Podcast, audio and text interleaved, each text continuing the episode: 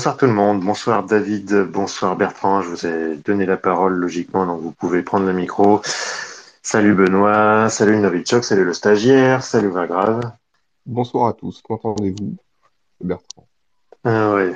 ouais, Bertrand, on t'entend parfaitement bien fort et clair. Bien. David, normalement tu as reçu une invitation à activer ton micro, normalement il faut que tu le fasses, puis tu pourras parler comme Bertrand. Alors donc je pense que là, comme c'est un, c'est le c'est un space un peu particulier avec des invités. Donc, euh, d'habitude, c'est vrai que c'est un peu open bar. J'ouvre le micro à tout le monde euh, en même temps et on fait comme ça. Là, euh, je vais d'abord vous faire parler, hein, Bertrand et David. J'ai encore des questions à vous poser parce que j'ai toujours des questions, moi c'est merveilleux. Et puis et puis après, bah après, bah toute manière, s'il y a des, auditeurs qui veulent, euh, qui veulent prendre la parole, eh ben, ils font signe hein, à tout moment et j'ouvrirai le micro pour qu'ils puissent poser des questions s'ils veulent. David, David, est-ce que tu nous entends? Est-ce que tu est-ce que tu peux ouvrir ton micro histoire de vérifier que de ton côté tu peux t'exprimer euh, sans crainte et sans peur et, librement? Salut Glaspi Ulbani, encore un fidèle. Ah ah ah, oui David. Ouais, non, faut que tu arrives à de la. Ah. Tu peux parler, David. Alors, tu peux, dire bonjour. Vincent. Ah, ah. fabuleux, bravo. je suis vraiment désolé. Euh, comme, comme le vieux que je suis, je me suis dit, tiens, c'est mieux d'utiliser mon ordi, mais non, et, ça marche pas sur l'appli sur l'ordi, mais ça marche parfaitement sur mon iPhone. Donc, je suis vraiment désolé. Euh, voilà, je suis avec vous. Bonsoir. Ben, c'est pas grave, je suis désolé, j'aurais dû, te, j'aurais dû te, le, te, te, le préciser avant. Pas de souci, voilà, ça y est, c'est fait. Comme ça, comme ça nos auditeurs, ils savent que c'est live, quoi, que c'est pas, c'est pas répété, Voilà, c'est ça, il n'y a, a, pas de triche. Il n'y a pas de triche, c'est pas enregistré euh, c'est les aléas du direct. C'est ça. Bon, euh, alors bon, je pense que tout le monde a écouté les épisodes qui vous correspondent, mais bon, je vais quand même me rappeler qui vous êtes. Bertrand, Bertrand, mon cher Bertrand, tu es analyste à Détroit. Avec toi, on a enregistré un super épisode sur justement Détroit et son histoire. Euh, et puis on en a fait un autre, on parlait un peu plus de ton parcours. Euh, Qu'est-ce que tu peux dire d'autre pour ta défense? Pour ma défense, euh, j'habite dans la ville de l'auto, voilà. Ça résume un peu les deux choses. ouais. ça, ça, résume les deux sujets qu'on a, dont, on a, dont on a pu parler. Mais effectivement, oui, j'habite dans la ville de l'auto, ou dans la ville où, euh, il y a beaucoup, beaucoup d'histoires de l'automobile, d'histoires avec un H majuscule, et puis, et puis d'histoires plus anecdotiques et de choses un peu plus marrantes. Et puis, ville dans laquelle j'ai échoué parce que, bah parce que je travaille dans l'intelligence de marché, donc l'analyse, et, et qu'ici circulent toutes les informations dont on a besoin, même celles dont on n'a pas besoin, surtout celles dont on n'a pas besoin d'ailleurs. Et, euh, et, circule au milieu des informations aussi énormément de voitures, en fait, euh, même dans les villes où il y a une culture automobile très forte, comme à Los Angeles ou, euh, ou ailleurs. Euh, on a à Détroit, en fait, une, une, une culture automobile et une, une, présence qui est assez, euh, assez particulière, très très forte et très, très unique, en fait, parce qu'on a, on a vraiment de tout. Il n'y a rien de il n'y a rien de prépondérant. On a aussi bien des, des, des, japonaises, on voit des JDM, des japonaises avec le volant à droite. On voit mhm. toutes sortes de choses ici qui sont assez, euh, assez marrantes. Mais bon, faut la saison aussi, hein, parce que c'est uniquement d'avril à août. Euh, temps, c'est l'hiver. c'est ça. Les coins, il y a 8 mois d'hiver, j'adore. Il y, a, il, y a cinq, il y a 5 à 6 mois d'hiver, il y a 2 mois où on se demande ce qui se passe. On oscille entre l'été et l'hiver. Et puis il y a 4 ou 5 mois, ou enfin 5 mois, on va dire, où, euh, où euh, en général on peut profiter, ben, on profite des lacs, on profite d'énormément de choses et, le, le, Michigan est extrêmement vivant l'été. Très agréable, mais, euh, mais ça dure malheureusement pas assez longtemps. Oui, c'est pour ça que du coup tout le monde sort à ce moment-là. Exactement. Bon, David, évidemment, je pense que là, c'est pareil. Euh, ton épisode a été pas mal écouté. Euh, bon, il y a, y, a, trois choses qui te résument, hein, même si c'est un peu caricatural, mais Qashqai, Zoé, Alpine 110. Bah oui, écoute, est-ce que tu as quelque chose à ajouter? Non, ce n'est pas du tout culturel, hein, euh, c'est ça. Hein, et c'est un plaisir d'être, euh, euh, tu sais, d'être capable de décrire sa carrière dans trois objets physiques. C'est très, très sympa. Bah ouais. Et moi, je pense, comme Bertrand aussi, j'ai passé un tout petit peu de temps aux États-Unis, pas comme lui, j'étais de l'autre côté, j'étais côté californien parce que je suis un peu frileux, quoi.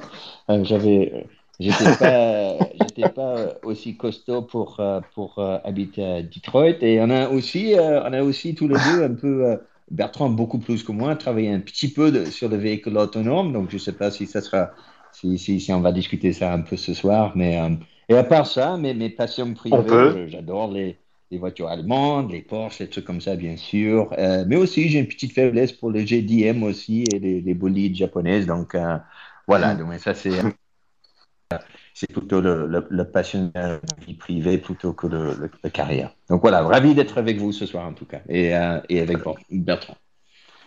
Eh ben, merci en Également, tout cas d'avoir accepté. Euh, Merci d'avoir accepté l'invitation. C'est un, c'est un plaisir de t'avoir ici. Effectivement, pour la passion du JDM, euh, je crois qu'avec euh, euh, quand tu nous as sorti la, la G- alors je ressors mes notes, hein, la GTR R34 M Spec Nour, là tu m'as tu m'as scotché. Là, j'avoue que là, euh, je l'ai pas vu venir celle-là. Ah, voilà, comme ça il faut. voilà, c'est- le Porsche 911 c'est trop facile et l'Alpine A110 aussi. donc je me suis dit tiens, il faut que je, je balance un truc un peu spécial à Vincent pour le déstabiliser.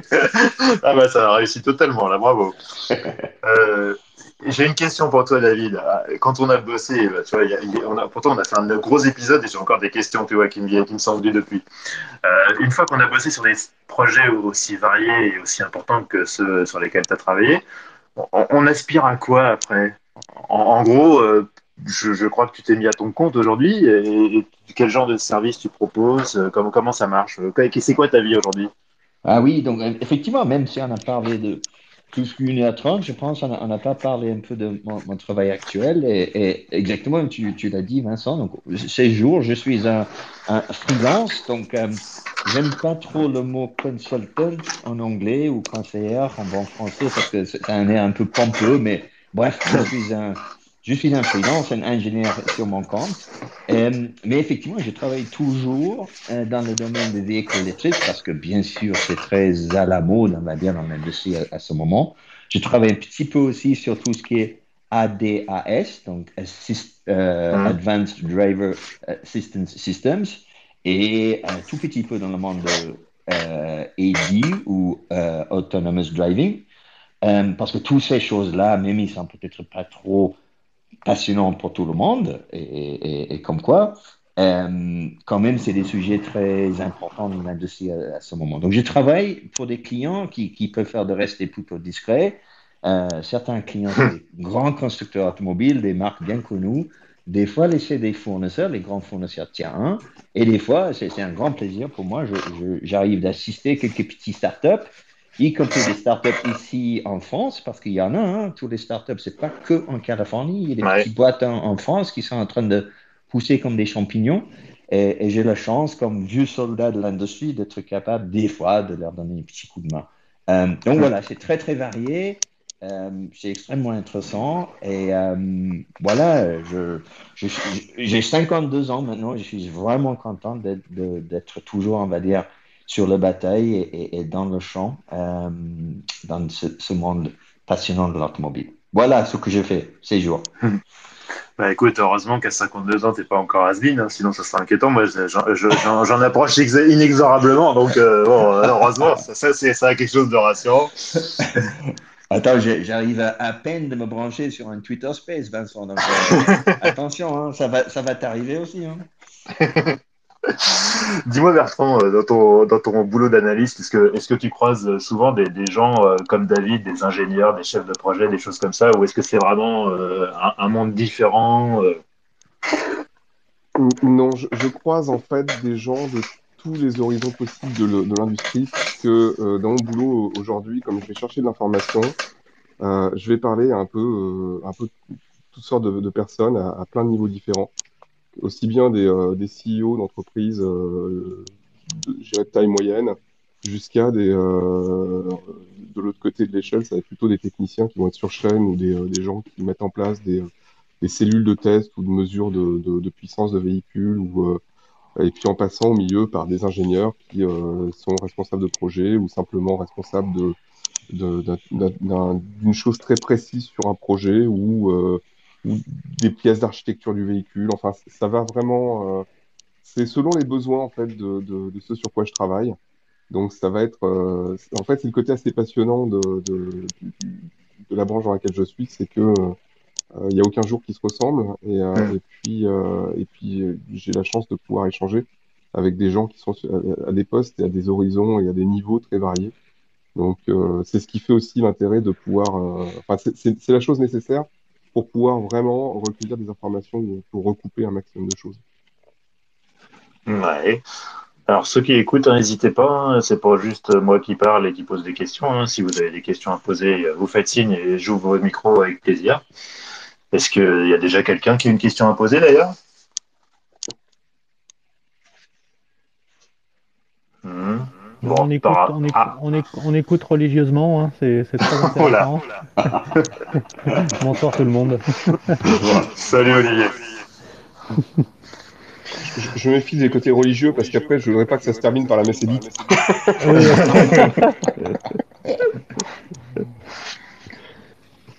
Euh, Novichok, je crois que tu voulais prendre la Ouais. parole. Oui, j'ai pour euh, David et aussi pour Bertrand de façon plus générale, mais euh, pour commencer avec c'est de savoir, ingénieur en chef, chef de projet, dans quelle mesure il y a une partie euh, technique et surtout euh, dans quelle mesure il y a une partie communication, manager, présentation du projet, discussion avec les grands patrons sur le, budget, parce que je, je suis très étonné, ne connaissant pas ce monde automobile industriel, de ta capacité, David, à pouvoir présenter les choses. Euh, J'imagine souvent les techniciens euh, plus à, à pouvoir définir, à pouvoir euh, ingénieriser, mais pas forcément à pouvoir présenter leur projet. Et, et c'est aussi la question que je voudrais poser à, à Bertrand, c'est de son expérience, est-ce que David est représentatif des ingénieurs en chef, des chefs de projet, ou euh, une exception dans, dans le milieu? Oula, Ber- Bertrand, je, je te, je te passe la parole là parce que tu as côtoyé beaucoup plus de grands chefs que moi, probablement. Vas-y. Je, je suis pas sûr. euh, Parle-t-on de cuisine ou d'automobile? Non, non, vas-y, vas-y. Euh, euh, je je suis pas forcément le mieux placé, je dirais, pour, pour, pour commenter, mais ce que je peux dire, c'est de, de, de, de toutes les rencontres que j'ai pu faire, en fait, par rapport à, à- au métier de David, euh, je pense qu'il y a, toujours un, certain nombre de variables, en fait, à prendre, en compte, et il n'y a pas deux projets qui vont forcément se ressembler. Euh, j'ai euh, Jérémy ici qui a, dirigé le premier projet Viper. Je pense que ça ressemble un petit peu, après avoir écouté le, podcast avec, avec David, ça ressemble un petit peu au projet Alpine. Les gens étaient isolés, il fallait pas qu'il y ait d'interférence avec les systèmes politiques et, et la, comment, les compromis au point où on arrive à la compromission, c'est-à-dire euh, à force de faire des compromis, on, a, on finit par avoir une voiture qui ressemble plus au cahier des charges initiales. Enfin, il y a beaucoup de choses comme ça. Et euh, quand j'avais fait la recherche moi, pour mon livre, j'avais rencontré plusieurs, euh, plusieurs chefs de projet qui avaient, euh, qui avaient fait la, la, la, qui avaient eu la direction de, de, de projets comme, comme David. Malheureusement, j'ai pas rencontré David, mais euh, j'ai pu échanger quand même avec des gens qui, certains m'ont dit, ben, euh, pour tel ou tel projet, on m'a protégé du, euh, du système hiérarchique ou du système organisationnel pour que je puisse avancer, avoir les coups des franches. Il y a d'autres projets où il y a beaucoup plus de compromis. J'ai- parlé avec des gens euh, qui euh, aidaient à la direction de projet chez PSA et qui détricotaient euh, ce que la direction décidait en semaine. Ils le en travaillant en perruque le, le samedi matin pour refaire des voitures qui avaient, qui avaient un peu d'allure. Donc, c'est très compliqué, en fait, de, euh, d'avoir une conclusion, je pense, à cette, euh, une conclusion générale à cette, euh, à cette euh, question. Euh, David, à, travers ses, projets, je pense, a, vécu des choses assez extraordinaires et, et a pu avoir des coups des franches. Après, il y a des projets qui demandent plus de, de comment, euh, moins de compromis et plus de, plus de séparation des systèmes politisés dans les entreprises. Et puis, euh, il y en a d'autres qui sont, je dirais, plus dans la routine du fonctionnement de l'entreprise. Et, euh, et voilà. Et après, c'est euh, c'est à à chacun de savoir s'inscrire euh, dans, dans ces différentes, dans ces différents systèmes et de pouvoir, euh, et de pouvoir y naviguer sans, euh, sans s'y perdre tous ses cheveux. D'accord. Et donc pour, pour David, euh, qui échappera pas à la question, est-ce que tu te sens plus ingénieur ou chef de projet? Ingénieur, c'est sûr, c'est sûr. D'accord. Euh, donc, par exemple, mon, titre chez ah, bah, tous- tous les constructeurs, ils ont des différents chiffres, hein, différents titres, mais mon, mon titre depuis des années, c'était ingénieur en chef. Et je, moi, je suis toujours dit que le mot duquel j'étais le plus fier, le mot qui, qui, qui me décrivait, c'était euh, le premier, ingénieur. ingénieur. Le, le parti en chef, je m'en fous totalement. C'est le parti ingénieur avec un I majuscule. Et donc, absolument. Mais, mais pour répondre à, votre question, je pense que la question est très, très intéressante. On peut en discuter depuis des heures. Euh, moi, j'ai toujours, j'ai beaucoup réfléchi aussi à cette question. Et, et moi, je pense que la gestion d'un projet, je parle automobile, hein, parce que c'est le seul monde que je connais. Hein. Pour moi, c'est un peu comme un étau qui repose sur trois pieds. Et les trois pieds, c'est un, le pied technique, ok, le pied ingénierie. Parce que si on n'a pas ça, si on n'a pas la base, ça se voit tout de suite. Hein. Les autres ingénieurs, tout de suite, ils sentent. Ils, ils peuvent sentir quelqu'un qui, qui bluffe, qui n'est pas le vrai de, de 1000 mètres. Quoi. Donc, le premier pied, c'est très, très important, c'est la partie technique, bien sûr, la partie ingénierie. Après, c'est la partie planning. Donc, il faut être capable d'imaginer un état futur. Voilà, je voudrais sortir une telle voiture en 2027. Voilà. Ça, c'est facile. Mais après, il faut imaginer les steps qu'il faut faire demain, après-demain, dans six mois, dans un an. Et imaginer ça dans, votre tête et toutes les actions qu'il faut faire. Donc, ça, c'est la partie planning. Et, tout le monde n'a pas ça. C'est assez, assez délicat comme, on va dire, comme, comme fonctionnement. Et le troisième pied, c'est le plus important. C'est le plus important et c'est le pied de management des hommes et des femmes. Parce qu'un ingé seul, même si c'est le plus brillant au monde, il peut rien faire tout seul. Il faut motiver les autres. Et ça, je reviens sur votre question précise. Management, c'est pas manager l'équipe euh, sous le chef, c'est pas manager euh, que, les, que les, les gars de base, hein. c'est aussi manager son chef. Donc moi, ça faisait partie de mon job de présenter des projets. Et ça peut être un projet très spécial, très, voilà, un, un skunk works, un truc à part type alpine, ou un grand projet type euh, Zoé ou Qashqai. Mon job, c'était présenter ça au patron. Et j'ai dit patron en pluriel. Hein. Et pour faire ça, dans une façon claire, dans une façon pas trop compliquée, sans blabla, euh, effectivement, ça c'est aussi quelque chose qu'il faut développer. On n'a pas forcément ça quand on est tout jeune à 22 ans. Hein. Ça m'a pris des années et des années de d'arriver, d'expliquer des projets, expliquer les points durs, expliquer là où, où ça va, où ça va pas. Et, ça faisait partie de partie management des hommes. Et, pour moi, c'est le parti le plus difficile. C'est la partie sur laquelle je travaille toujours aujourd'hui, même à 52 ans. Je le travaille tous les jours. Je suis toujours pas trop doué.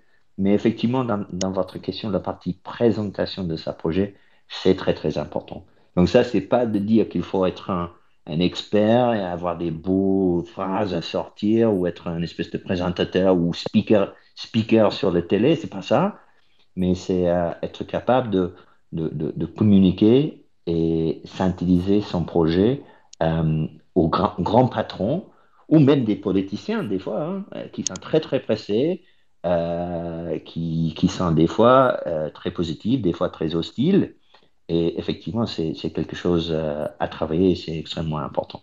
Mais je fais ça en tant qu'ingénieur. Quand j'arrive, je présente le projet, je parle comme un G. Voilà. Excusez-moi, c'était très long comme réponse, mais c'est une euh, question passionnante. Merci beaucoup. Merci David. Euh, je crois que le stagiaire a demandé la parole et vous avez une question à poser. Oui, merci, bonjour, bonsoir à tous. Euh, une question, je pense, pour David, peut-être que Bertrand pourra répondre. Quand tu lances un projet comme l'Alpine, comme ça, c'est un projet qui est planifié sur 4-5 ans, normalement, sur une voiture, je crois. Je pense que c'est ça. Est-ce que tu as un plan B qui, euh, qui viendrait pallier un éventuel problème sur des normes de pollution, par exemple? Parce qu'on a vu que euh, le malus écologique avait pris un cran comme ça, tout à coup, qui changeait totalement la donne et qui a totalement tué des voitures euh, sportives. Quand tu travailles sur un projet comme une Alpine, qui est une voiture purement sportive, est-ce que tu gardes quand même sous le coude un plan B si jamais on se retrouve dans une situation euh, politique qui nous empêcherait de sortir le modèle initial On mmh. peut se raccrocher à ça euh, Réponse directe, je dirais plutôt non. Plutôt non. Donc déjà, vous avez tout à fait raison. Hein. Un projet moderne, c'est, je dirais, minimum 4 ans et probablement un peu plus en réalité si les, les constructeurs ils sont vraiment honnêtes. Euh, donc, il y a un plan A, et déjà, le plan A, c'est vachement difficile, hein, avec plein de risques, plein de, plein de dérapés de la route, etc., etc. Mais on n'a pas forcément une plan B en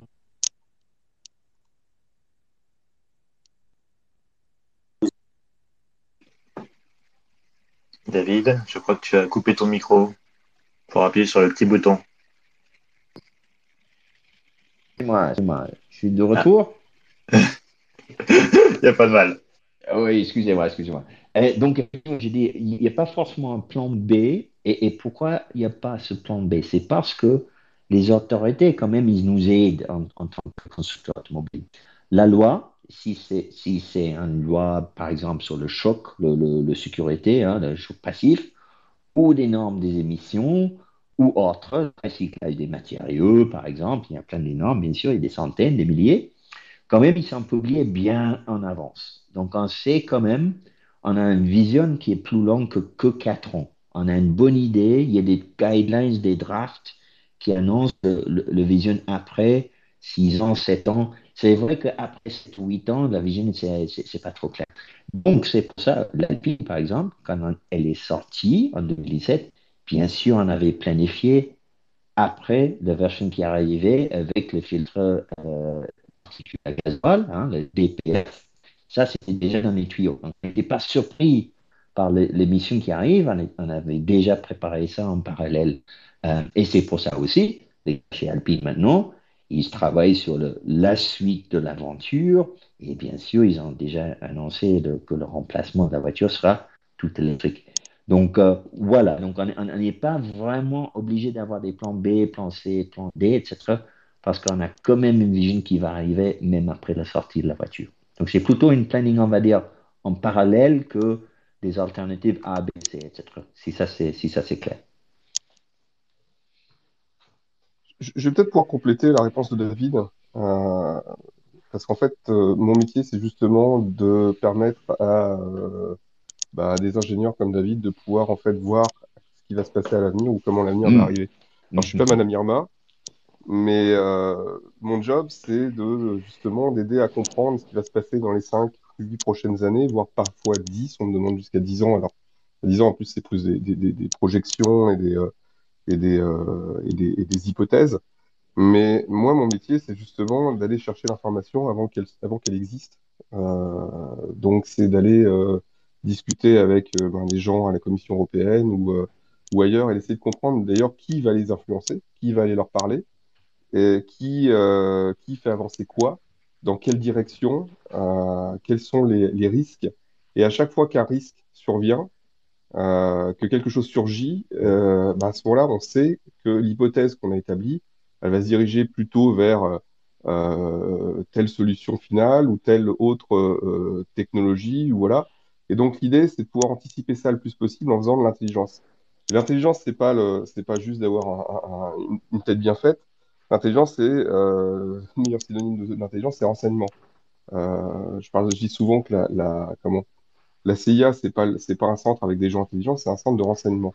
Donc, euh, c'est, de comprendre en fait où se trouve l'information et, euh, et qui en a besoin et à quel moment, et donc d'aller fournir cette information pour pouvoir justement éviter d'avoir avoir des plans B, mais d'avoir un plan A dans lequel on puisse éventuellement avoir des tiroirs et des, euh, et des solutions qui puissent être mises en œuvre alors que le projet est en pleine vie, enfin en plein développement, de façon à pouvoir euh, bah, anticiper tous les changements de marché et, euh, et c'est pas toujours évident. Et il y a un exemple que je peux donner qui est euh, celui de, qui est pas, qui est pas dans l'automobile, mais c'est celui de, l'Airbus euh, A380, où l'intelligence de marché s'est complètement plantée. On était parti sur un système dit euh, hub and wheel, en fait, où euh, on avait, euh, on voyageait par avion vers des grosses destinations, et puis après on prenait des petits avions pour aller vers des destinations plus, euh, plus, euh, comment, plus exotiques ou moins fréquentes. Et en fait, euh, ben, la, comment,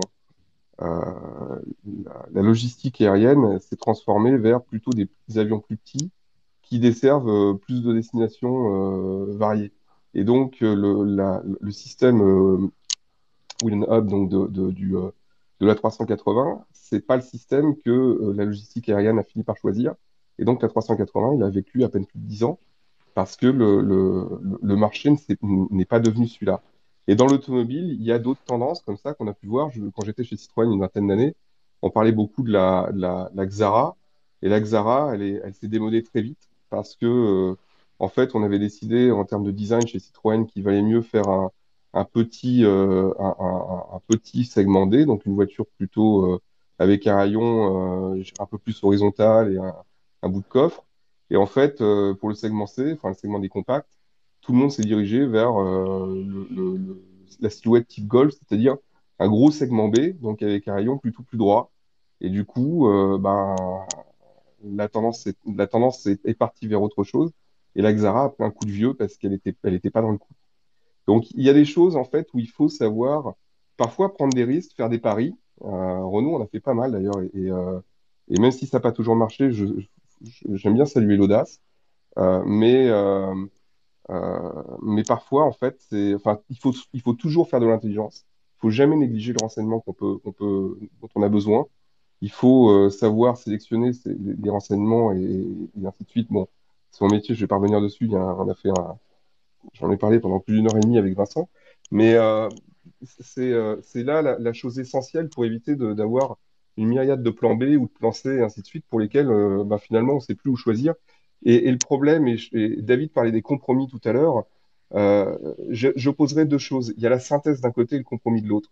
Je pense que le métier de, de- David, quand j'en ai parlé avec d'autres ingénieurs qui ont été responsables de projets, c'était toujours de me dire, bon, euh, la synthèse, c'est le plus important parce que plus on fait de compromis et plus en fait on s'éloigne de, du dessin et de, la, raison initiale de la voiture. Et finalement, euh, quand on fait une voiture qui a plus, plus il y a de compromis, et moins la voiture va, va, intéresser du monde.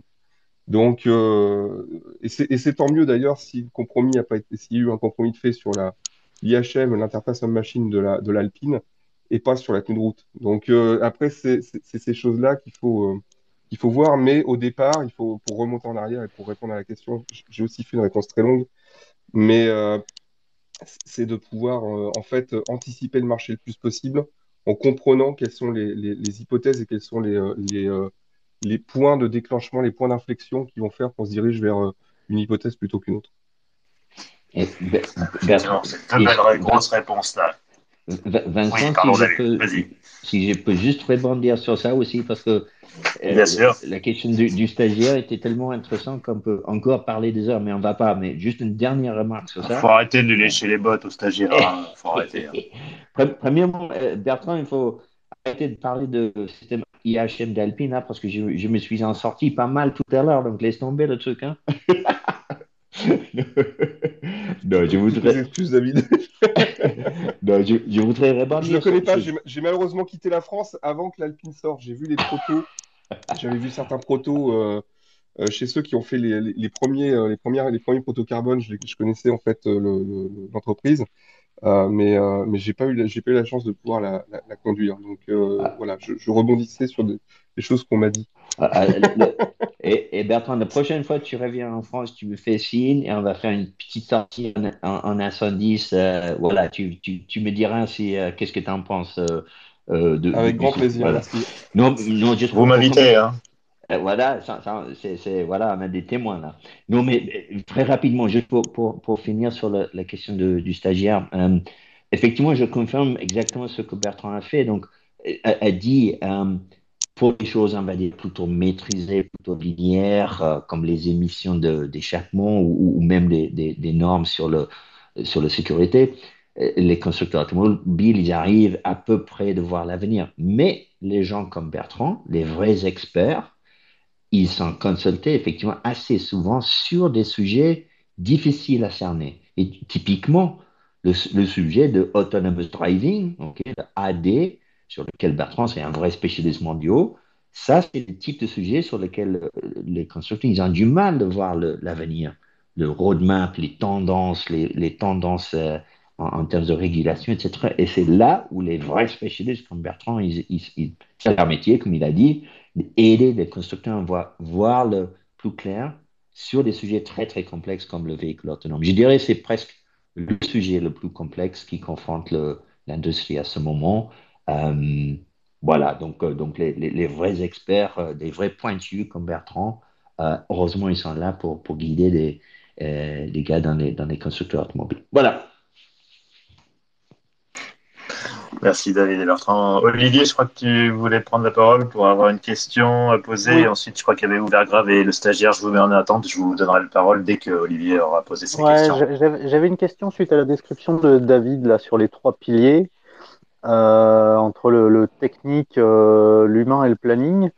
Euh, bon, si on rajoute un, je, je me suis étonné de ne pas trouver un quatrième pilier, même si ça fait quelque chose d'hyper statique. Euh, c'était le budget. Euh, comment il est géré le budget? C'est- oui, parce que moi, je suis, voilà, je suis, je suis dans d'autres contraintes. Moi, je suis dans l'aéronautique et on est aussi euh, contraint au niveau du budget. Euh, donc euh, voilà, je, je voulais avoir un peu, un peu ton, ton point de vue, David, à, ce- à ce sujet. Eh oui, mais, écoutez, là, Olivier, on va peut-être euh, se lancer un peu dans un sujet polémique. On peut avoir un débat sur ça. Et, et pr- premièrement, je, je confirme tout à fait que l'automobile est, très, très contrainte par le budget, bien sûr, euh, aussi bien que l'aéronautique, j'imagine. Mais mon propos, qui, et là, on peut, on peut pas être d'accord, hein, il y a ceux qui peuvent lever la main s'ils pensent que j'ai dit n'importe quoi. Moi, j'ai toujours considéré que le métier d'ingénieur comporte le, le- parti économique aussi. Donc, un, un bon ingénieur, ingé, qui vaut le titre, euh, il comprend aussi la partie économique. Il est forcément. Donc, euh, euh, vous savez, dans l'automobile, depuis longtemps, il y avait une espèce de, on va dire, de, de conflit que moi je considère un peu artificiel entre les ingénieurs et ce que les Américains s'appellent les bean counters, les compteurs des haricots. Donc, c'est une espèce de conflit entre, euh, voilà, les vrais, les purs et durs, les ingés, et effectivement les, les financières. Et ça, c'était toujours présenté un peu comme un conflit. Côté gauche, on a les ingés qui essaient de faire des choses très, très chouettes. Et l'autre côté, tu as les, les méchants financiers qui les, les, les, les ralentissent. Et moi, je Les rabat-joie. Voilà, voilà, exactement ça. Donc, bien sûr, il y a un- c'est une partie de vérité dedans, bien sûr, comme tous les stéréotypes. Mais moi, je considère qu'un bon ingé doit être capable de compter ses propres haricots. Il n'a pas besoin de sous-traiter ça à un bean counter, quoi. Donc, je considère que la partie économique, la maîtrise de ça, ça fait partie du métier technique. Euh, et ça, c'est c'est pas à dire que chaque ingénieur est capable de faire ça. hein. Il y a des ingénieurs qui peuvent faire de ne pas être embêtés avec la partie, euh, on va dire, économique, qui peuvent faire d'être des vrais experts techniques dans le métier et laisser ça aux autres. Mais les projets managers, les ingénieurs qui voudraient vraiment gérer les grands projets, ils ont intérêt de s'intéresser dans la partie économique aussi bien que la partie physique, élec- électronique, software, etc., etc. Donc c'est mon point de vue. C'est peut-être euh, tout le monde n'est pas d'accord sur ça, mais moi je, euh, pour synthétiser encore une fois, moi je me suis tou- toujours capable de compter mes propres haricots. Voilà. D'accord, bah oui, ça dépend aussi des contextes hein, dans lesquels on travaille. hein. Bien sûr, bien sûr, évidemment. Il y a une chose bah, dont... euh, Pardon. Oui, oui, vas-y, Bertrand. Oui, il y a une chose, en fait, euh, euh, euh, David pourrait peut-être en parler, c'est euh, moi ce que j'ai découvert en commençant il y a, plus de 20 ans chez Citroën, c'est des histoires d'enveloppe où, en fait, euh, dans les comptes de haricots dont parlait, dont parlait David, euh, il y a, quelque chose où, moi, ça m'avait marqué de voir pour la gestion d'un projet, alors peut-être pas tous les projets répondent aux, mêmes, aux mêmes, aux mêmes contraintes, mais euh, c'est des, histoires, enfin, ce qu'on appelait chez, PSA à l'époque les enveloppes, où euh, on a une enveloppe pour le développement d'un véhicule parce qu'au final, il doit y avoir un coût de euh, le prix de revient final, en fait, c'est-à-dire le prix à la voiture, une fois produite, quand elle sort de l'usine, combien est-ce qu'elle coûte, et après on met par-dessus tous les autres coûts, donc la logistique, le marketing, la garantie, la distribution, enfin voilà. Et, et en fait, quand on fait un véhicule, donc il y a l'enveloppe où, par exemple, j'avais assisté à une discussion sur la partie euh, audio d'un modèle chez Citroën, où euh, bah, il fallait faire, il fallait trouver en fait quel était le meilleur compromis dans le budget donné pour euh, pouvoir développer la radio et donc avoir euh, soit une réception plus amplifiée, soit mettre un autre type d'antenne, soit euh, avoir un, autre modèle d'autoradio. Donc, et en fait, il fallait pour tout ça trouver quel, était, le meilleur compromis tout en restant dans, l'enveloppe. Donc, c'est pas forcément la meilleure solution qui, va, qui va, qui va naître, mais c'est celle qui va répondre au plus de points positivement et satisfaire le client au bout. Donc, c'est pas forcément euh, un exercice évident, surtout quand on dirige l'ensemble du projet, de pouvoir gérer cette enveloppe-là, ou alors après, ben, euh, si on enlève un peu sur la radio, si on enlève un peu sur euh, les sièges ou sur le volant, ou voilà, de dire à la fin, ben, du coup, c'est parce qu'on a besoin de rajouter plus sur une autre partie, parce que le véhicule est plus lourd que prévu, donc il faut mettre plus de suspension, ou, ou des trains roulants, ou des barres anti-roulis différentes. Donc il y a toujours en fait cette difficulté-là dans la gestion des projets automobiles, c'est qu'une voiture, c'est à la louche, on va dire environ 10 000 pièces, et, et qu'il faut que ces 10 000 pièces, elles, tiennent ensemble et qu'elles aient une certaine cohérence. Donc, j'en reviens à la synthèse du véhicule. Donc, il faut que, quand, on met le véhicule tout ensemble, ben, par exemple, l'Alpine A110, il faut que ce soit une négociante en virage, il faut que ce soit une voiture qui aille, euh, chercher les secondes sur les routes de montagne ou sur les circuits. Et donc, euh, cette enveloppe, il faut qu'elle euh, soit euh, gérée de façon à pouvoir répondre au mieux au, cahier des charges initiales et aux clients en même temps et à ce que, aux conditions financières, aux méthodes de production. Donc, c'est très compliqué en fait. Non, tout, tout, tout à fait. Je ne sais pas, David, s'il y a, s'il y a quelque chose que tu veux ajouter? Non, absolument. Je- oui, oui, je, je voudrais juste euh, trois choses à ajouter. Première chose, c'est c'est tellement beau d'entendre la phrase négociant en virage. Donc, bravo déjà. Euh, deux- deuxième chose à ajouter, Je, je l'avais entendu avant, hein, elle n'est pas de moi. je sais, je sais, c'est une citation, mais c'est c'est belle. Voilà. Donc, bravo. Et non, effectivement, je confirme ce, ce ce que tu dis que un des challenges les plus difficiles, c'est effectivement de faire encore, encore des compromis entre les coûts fixes, hein, les investissements, les outillages, le coût de, faire une usine, etc. Donc, ça, c'est le- les coûts qui sont à, investir avant de sortir la première voiture. Et la partie qui s'appelle coût variable, donc ça, c'est le, les coûts des pièces achetées des fournisseurs, le, main-d'œuvre dans l'usine, etc. Et ça, c'est variable avec ch- chaque produit pro- produit. Donc, cette trade-off, cette balance-là, cet équilibre entre ces deux-là, c'est très, très difficile. Heureusement, il y a des outils financiers, donc je, j'en parle pas trop parce qu'ils sont pas trop, intéressants. Franchement, on va pas passer no- notre soirée sur ça, il y a des outils de calcul, euh, il y a des armes qui peuvent être utilisées pour faire une science de ça. Mais il y a aussi un peu de feeling dedans. Il y a un peu de flair, un peu de, voilà, un peu de, subjectivité. C'est, c'est plutôt, euh, c'est aussi bien un, un qu'un science. Et, et donc, troisième remarque que je voudrais faire sur ça, c'est de temps en temps, je suis, euh,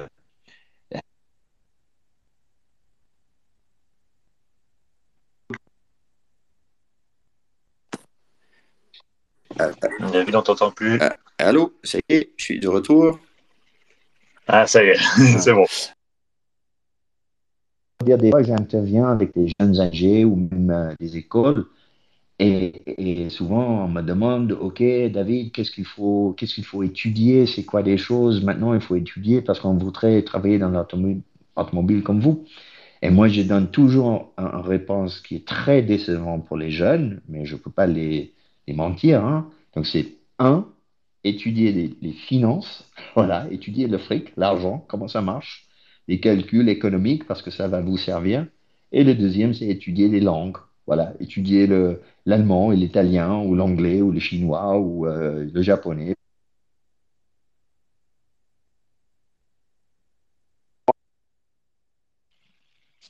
Ok. Euh, j'avais une question un petit peu plus euh, personnelle pour David. Dans ton boulot, tu as connu des rythmes, des périodes avec des rythmes de travail extrêmement intenses. Comment tu arrivais dans ces périodes-là à concilier vie pro et vie perso?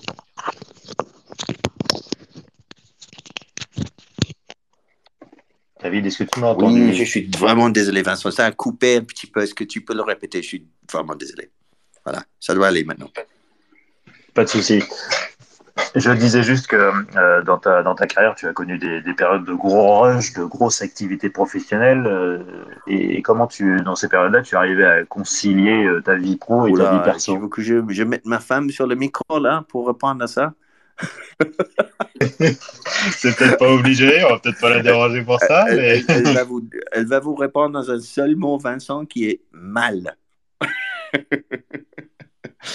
non, ah, ah, ah, honnêtement, c'était. Je, je, je peux pas prétendre d'être un exemplaire sur ça. Il y avait des périodes très très difficiles. Par exemple, quand j'étais au Japon, euh, j'avais écrit un petit peu sur de cette période-là, mais honnêtement, c'était très très difficile. J'ai passé trop de temps dans le bureau, j'étais trop dans le projet, je passais pas assez du temps avec ma femme. C'était une période difficile, etc. j'ai fini par me dire, ok, soit je continue comme ça, soit c'est le divorce, quoi. Et, très, très difficile. Je n'ai jamais trouvé les clés pour, pour, pour, pour y arriver. La bonne nouvelle, c'est quand même, on, on, on, va célébrer notre 26e anniversaire de mariage l'année prochaine, donc ça, ça va à peu près, mais il y avait des moments où c'était pas facile, pour rien cacher. Euh, il y avait quelqu'un ouvert, ouvert grave, tu voulais poser une question? Oui, bonsoir, vous m'entendez? Oui. Oui, bonsoir. Euh, oui, j'avais une question pour euh, Bertrand, du coup. Oui. Et euh, je voulais savoir, euh, il parlait tout à l'heure des, des, constructeurs donc, qui doivent avoir un plan A qui soit finalement assez flexible, dans lesquels il y a beaucoup de choses pour pouvoir, euh, pour pouvoir s'adapter, on va dire. Et du coup, j'aurais aimé savoir s'il pensait que, étant donné que le, la réglementation européenne au niveau de l'électrique plus le marché chinois qui arrive sur l'électrique à fond, ça, ça rentrait dans, les paramètres euh, du marché américain pour justement ben, développer plus des voitures électriques et peut-être lâcher le thermique je vais essayer de donner une réponse euh, euh, simple, mais qui va. Je vais essayer d'éviter de la faire longue. Euh, sur sur la, ce qui se passe en Europe, il y a, il y a deux choses. La première, c'est qu'il y a effectivement beaucoup d'effets d'annonce et beaucoup d'annonces qui sont faites euh, qui vont dans un certain sens, qui est le 100% électrique et l'abandon du moteur thermique. Et puis, euh, derrière, il y a le discours, derrière discours, il y a la réalité. Donc, en fait, dans mon métier, il y a ce qu'on appelle euh, isoler les signaux faibles du bruit. Le bruit, c'est en gros ben, tout ce qu'on voit dans la presse ou le vacarme qui a les grands titres, ainsi de suite. Et après, les signaux faibles, c'est quels sont les petits éléments anodins qui, mis bout à bout, vont permettre de, dessiner une tendance, une certaine réalité. Et en fait, euh, il y, a, autour des technologies automobiles souvent beaucoup de hype. Euh, en 2016, j'ai été invité par un constructeur qui m'a raconté que euh, ben, on était à 3 ans du hands-off, donc level 3, et à 5 ans du eyes-off. Donc le level 4, c'est-à-dire en 2021, on était, il était prévu qu'il y ait des voitures autonomes niveau, niveau 4, c'est-à-dire sans intervention de, de, l'homme sous condition. Donc j'avais souri, j'avais dit oui, mais toutes les plateformes sont déjà connues et déjà euh, la plupart des plateformes ne peuvent pas accepter un niveau 2. Euh, et donc, euh, donc, en fait, là où je veux en venir, c'est que il faut, il faut se débarrasser d'une certaine hype, euh, certains comment, de, de, de, titres qui font bien, de choses dont on a envie de parler, dont on a envie d'entendre parler, et ainsi de suite, particulièrement euh, au niveau de la communication, au niveau politique, au niveau des marchés financiers. Chacun a un peu son agenda et chacun va donc pousser son idée. Et si on regarde un petit peu ce qui se passe dans les textes de loi qui sont pondus en ce moment en Europe sur euh, l'électrification totale, euh, il y a une part de réalité, c'est-à-dire qu'on va installer le véhicule électrique. Il y, a, une part aussi où, quand on regarde justement bah, dans les signaux faibles, des petits, des petits, euh, si on regardait les conditions tout en bas d'une pub ou un truc comme ça, en fait, il y a les mêmes choses dans les lois. Il y a souvent des petits articles, des petits morceaux qui disent avec une révision tous les deux ans où, euh, où, on fait une évaluation du marché, des tendances technologiques et, euh, et de la capacité du marché à pouvoir absorber ou, euh, générer euh, les technologies. Et donc, tout ce qui est fait pour 2035, normalement, il, va y avoir des révisions qui vont être prévues vers 2026-2028, euh, d'autres révisions qui vont être prévues à partir de 2030, et donc on pourrait éventuellement repousser ces, points de changement définitif. Donc, il y a beaucoup de communication autour des lois qui sont faites et il n'y a pas forcément de, basculement à 100% électrique qui sera attendu, du moins pas avec la technologie qu'on a aujourd'hui. Et parce que la technologie qu'on a aujourd'hui fait que les ressources deviennent très vite limitées. Donc, on va pouvoir faire facilement euh, 30% du marché en véhicules électriques à batterie. Euh, Au-delà, on va commencer à rencontrer un certain nombre de problèmes. Et plus les problèmes qu'on va rencontrer vont être ardus, et plus ils vont coûter cher à mettre en œuvre, et plus ils vont être techniquement compliqués. Donc, euh, et on va continuer. Et, si, on, si on se lance là-dedans, on risque de continuer à faire de la voiture euh, électrique un objet de luxe, euh, même si il y a la Zoé, il y a la, y a la Kwid chez Renault, il y a quelques véhicules, particulièrement chez Renault d'ailleurs, chez les constructeurs occidentaux.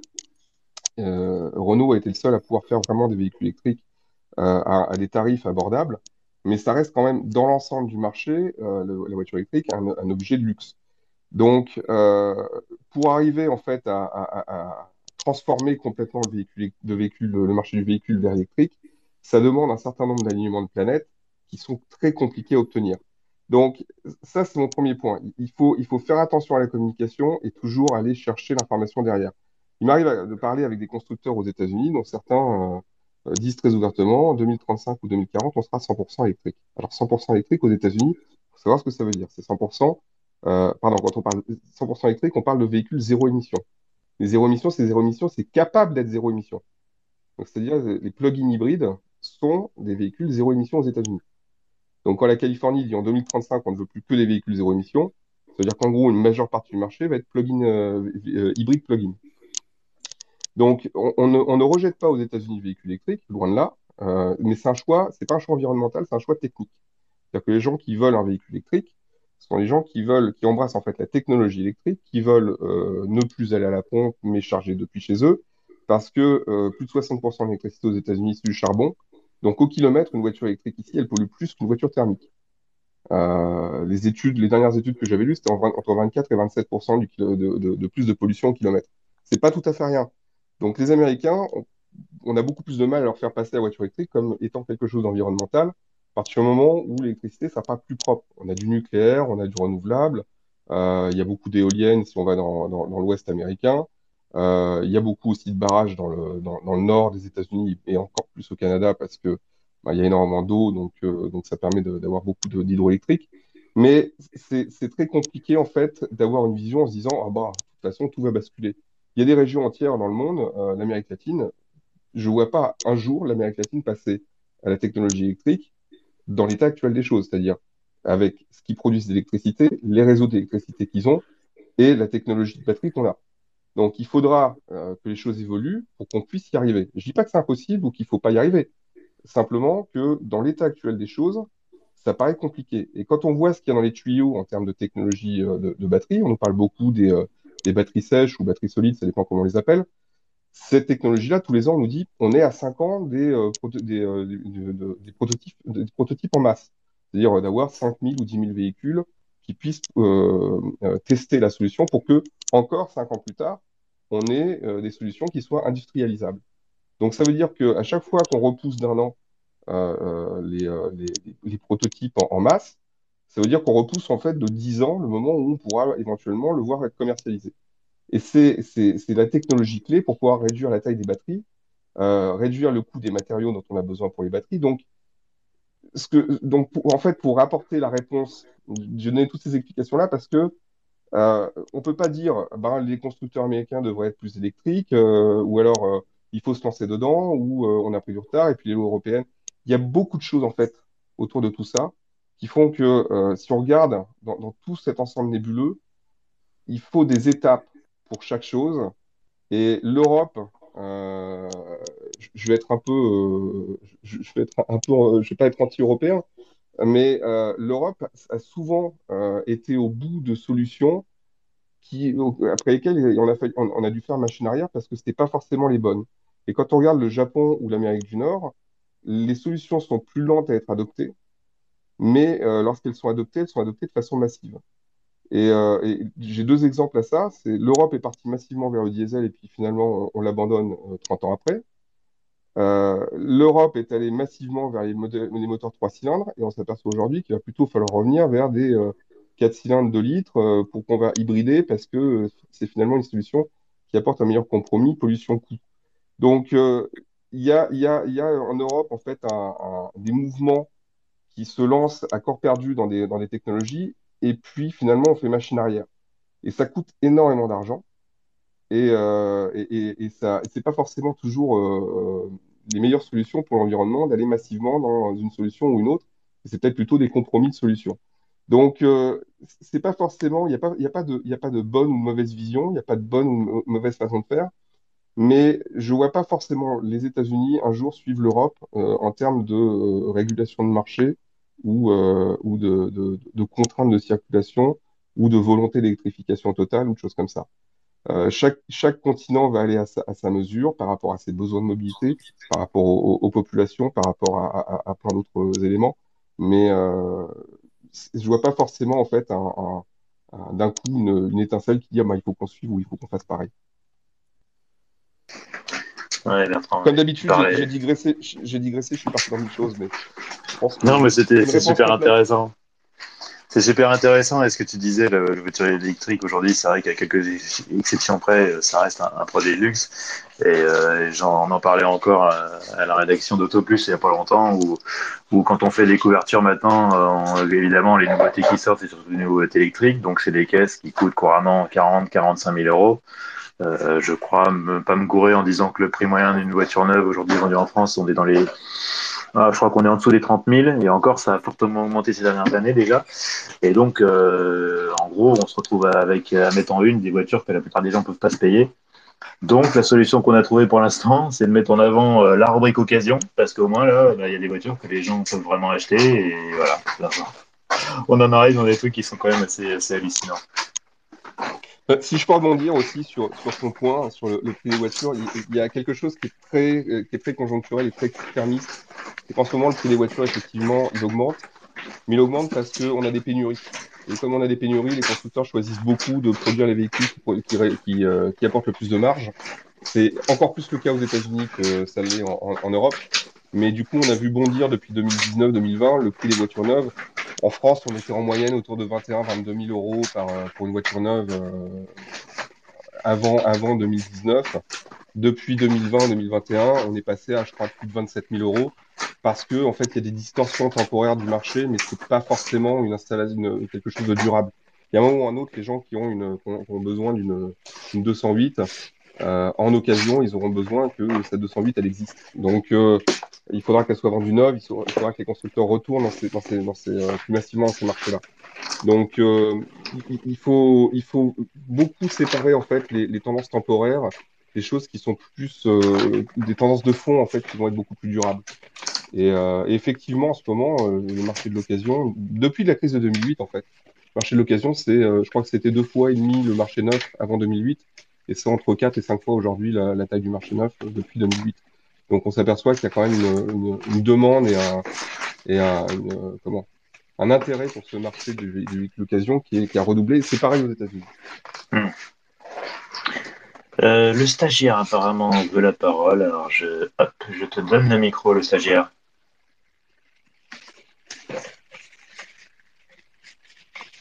Tu peux parler, euh, cher stagiaire, vas-y. Tu appuies sur ton bouton micro c'est bon. Ok, euh, je vais essayer de, formuler la question de façon simple et synthétique.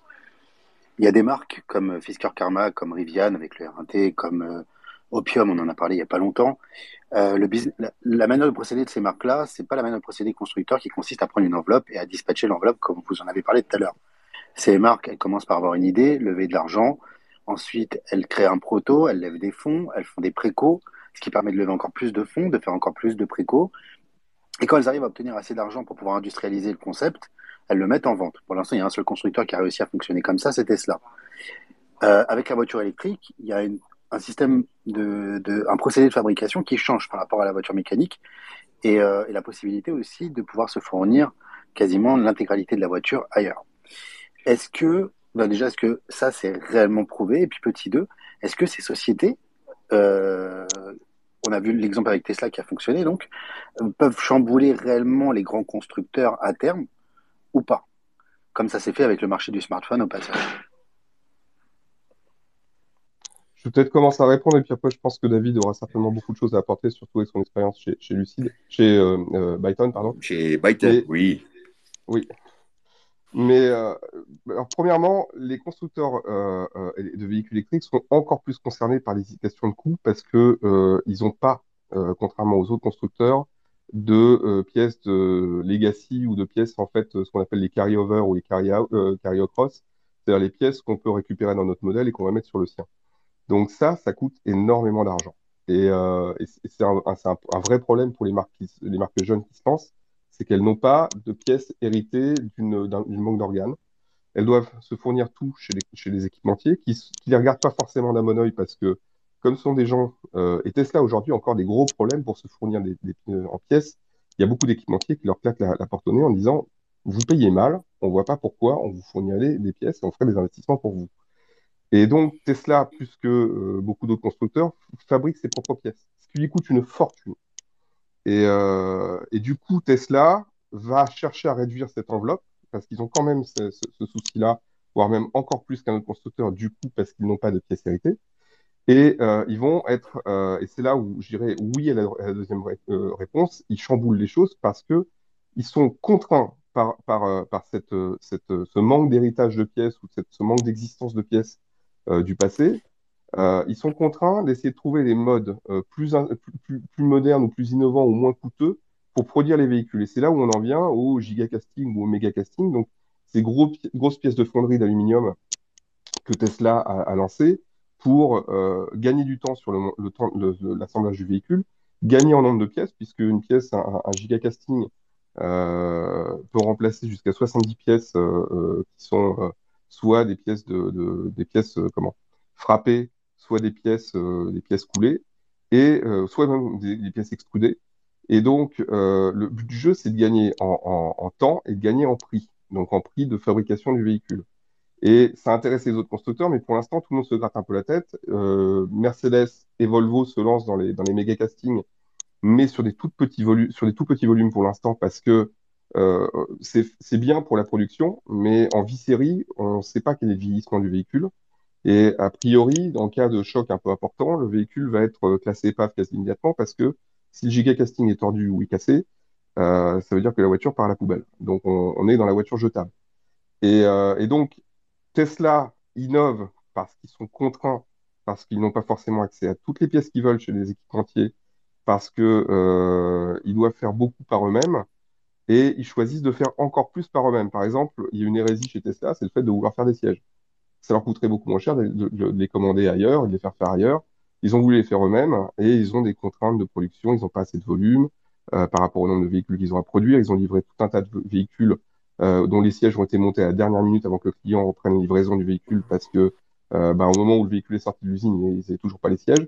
Il, il y a tout un tas de problèmes en fait comme ça que Tesla en fait a encore énormément de problèmes d'approvisionnement, de fabrication, de conception de pièces et, euh, ils sont encore plus contraints que les autres de faire attention en fait au coût de fabrication du véhicule. Si bien qu'on se retrouve avec euh, par exemple une Model S où les premiers modèles sortis ont dû être modifiés sur chaîne parce que il a fallu mettre des renforts en acier dans les montants B du, du véhicule parce que la rigidité n'était pas suffisamment bonne avec euh, juste euh, un montant B en, en, en aluminium. Donc il y, a tout un tas de problèmes comme ça et, qui sont découverts. Donc euh, Rivian, Karma euh, et, et, tous les autres, Fisker, euh, se reposent beaucoup sur, sur de, de, des ingénieurs.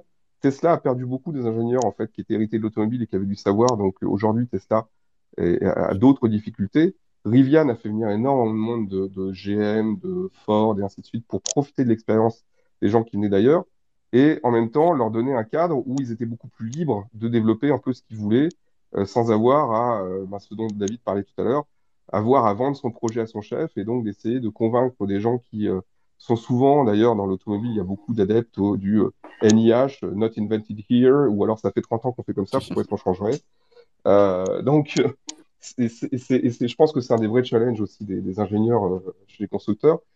Moi, j'ai rencontré énormément de gens qui avaient beaucoup d'idées, qui étaient très capables, mais euh, qui ont coupé les ailes au bout d'un moment parce qu'on disait oui, mais bon, c'est compliqué ton truc, ou euh, ça va coûter de l'argent, ou euh, on n'a pas l'habitude de faire comme ça, et, et du coup, ça, ça, ça, casse un peu ces dynamiques qui, eux, ces dynamiques-là qu'on retrouve en fait dans les nouveaux constructeurs où il y a plus de liberté de pouvoir dire ben ça, on peut le faire différemment.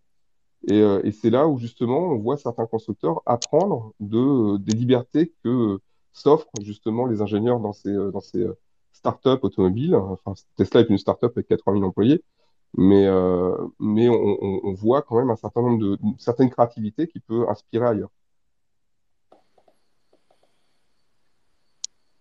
J'ai été très long. David, euh, tu as un petit mot à ajouter peut-être? Ah, tout à fait, c'est long, mais c'est encore c'est un sujet passionnant. Donc moi aussi, je peux parler des heures. Je, je vais essayer d'éviter ça. Et, ben, écoutez, c'est un sujet très très intéressant. Et déjà, bon, ok, on a le cas de Tesla, et j'y reviens sur Tesla parce que quand même c'est exceptionnel. Mais regardons les autres trucs qui ont réussi, qui ont réussi de, on va dire, faire sans Tesla et reproduire ça. Donc, la liste est très courte. hein. Pour le moment, les seuls qui arrivent en tant que start-up des EV, de vraiment sortir des véhicules de série, start-up production, hein, sans tricher, etc. La liste est très très courte. hein. C'est Rivian et c'est Lucid aux États-Unis. Et on peut ajouter en Chine quelques noms comme NIO et peut-être Xiaoping. La liste de ceux qui ont échoué, c'est très très long, c'est long comme mon bras. Hein. Fisker, par exemple, c'est un échec. Hein. Fisker Karma, spécifiquement, c'est échec total, bankrupt, voilà, c'est fini. Maintenant, Fisker se relance avec le Ocean et le Père, mais on va voir si ça marche. hein. Pour le moment, ils n'ont ils ont rien produit. Et moi, je sais de quoi je parle parce que, comme, comme vous avez cité, j'ai travaillé euh, pour un des boîtes qui a, qui a, qui a tenté leur chance, Byton. C'était un start-up chinois aux États-Unis, chinois-américain. Euh, et moi, j'étais responsable pour l'ingénierie. Et donc, je peux vous dire combien c'est difficile. hein. Donc, et, et pourquoi c'est difficile? C'est difficile parce que tôt ou tard, on revient sur les points que vous avez cités, le stagiaire. On revient sur le bon vieux. OK, vous avez in- investi combien? Vous allez avoir euh, euh, marge sur chaque voiture Donc, vous allez gagner combien de fric par voiture Et à quel point est-ce qu'on voit ces deux courbes se croisent Donc, le point de break-even, hein, le point dans lequel vous allez arrêter de perdre l'argent et vous allez commencer de gagner de l'argent. Donc, un start-up qui se présente à un investisseur, je le fais hein, des dizaines de fois avec aux banquières ou des private equity, VC firms, etc. C'est la première question. La première question, c'est pas ah oui, votre voiture est chouette, c'est quoi le 0 0,60 C'est pas ça. Hein? La première question, c'est OK, votre break-even, c'est con. Et c'est pour ça tellement Tesla est tellement fascinant. Parce que depuis presque 10 ans, ils n'étaient pas rentables par unité. Chaque voiture perdait de l'argent. Mais il y avait tellement de, on va dire, de, de, de, de charisme, de romance autour de Elon Musk et l'image de Tesla, qu'ils arrivaient quand même de lever des fonds. Et maintenant, après 10 ans, ah ils sont enfin, rentables. Donc, ils avaient quand même tenu le choc depuis 10 ans. Mais c'est absolument exceptionnel. Et la plupart des, des, des, entreprises, ils n'arrivent pas. Donc, tout ça pour dire que le bon vieux, coût fixe, coût variable, bah, c'est pas trop sexy, je suis d'accord, mais ça reste encore applicable à un startup comme sur, c'est applicable chez Renault, GM, euh, Ford, Toyota et compagnie. Et je vais juste finir très rapidement pour revenir sur cette euh, idée que voilà, maintenant c'est assez facile de monter un startup électrique parce qu'on peut acheter tout sur étagère. Hein. On peut acheter des carry-over parts ou, des, parts, euh, ou des, des, choses déjà faites par des fournisseurs. Bien sûr, comme d'habitude, il y a un peu de vérité dedans. C'est vrai qu'il y a plus de commodity qu'on peut acheter, mais quand même, c'est globalement faux. Parce que l'idée de juste acheter un moteur et de fixer sur le châssis avec quelques boulons, faire un collecteur et on y va, quoi, c'est faux. Il y a beaucoup, beaucoup de modifications. Chaque moteur, chaque batterie, chaque câblage est quand même adapté. Ça s'appelle des fois le integration. Donc, c'est un mot euh, en anglais qui n'est pas trop élégant, hein, mais vehicle integration, c'est absolument clé. Et beaucoup, beaucoup des startups sous-estiment ce parti-là. Effectivement, ils pensent qu'on peut juste acheter une batterie, acheter un moteur, acheter, un châssis, acheter des sièges.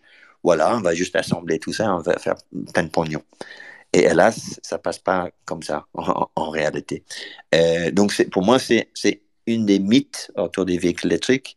Et juste pour finir, je vais citer un autre mythe qui me, qui me rend fou des fois, c'est le mythe, et, on, le voit toujours, d'ailleurs, c'est souvent dit en public, euh, et le mythe, c'est le suivant. Le mythe, c'est bah, il y a beaucoup moins de pièces dans un véhicule électrique que dans un véhicule thermique. C'est simplement faux. C'est pas vrai. Euh, il y a plus de pièces dans un véhicule électrique, souvent. Mais c'est souvent cité, on le voit toujours cité, et même par des gens assez euh, expérimentés, dire voilà, il y a moins de pièces qui bougent, et less moving parts en anglais, et c'est juste pas vrai. Donc c'est un peu, euh, ça fait une des mythes autour des véhicules. Voilà, encore une, ré réponse euh, très longue. J'arrête là, Vincent. Mais c'est une question, voilà, qui nous a cité d'être trop, voilà, d'être bavard. Il n'y a, pas de réponse trop longue quand les réponses sont passionnantes. Et là, toutes vos réponses à, toi et à, et à, Bertrand sont, passionnantes.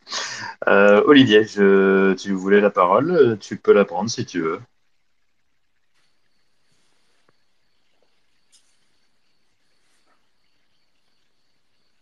Bon, apparemment, euh, Olivier ne veut pas prendre la parole. Bon, alors je vais, la prendre moi. Euh, il y a un truc qui s'est passé aujourd'hui qui, qui ne t'a sûrement pas échappé, mon cher David.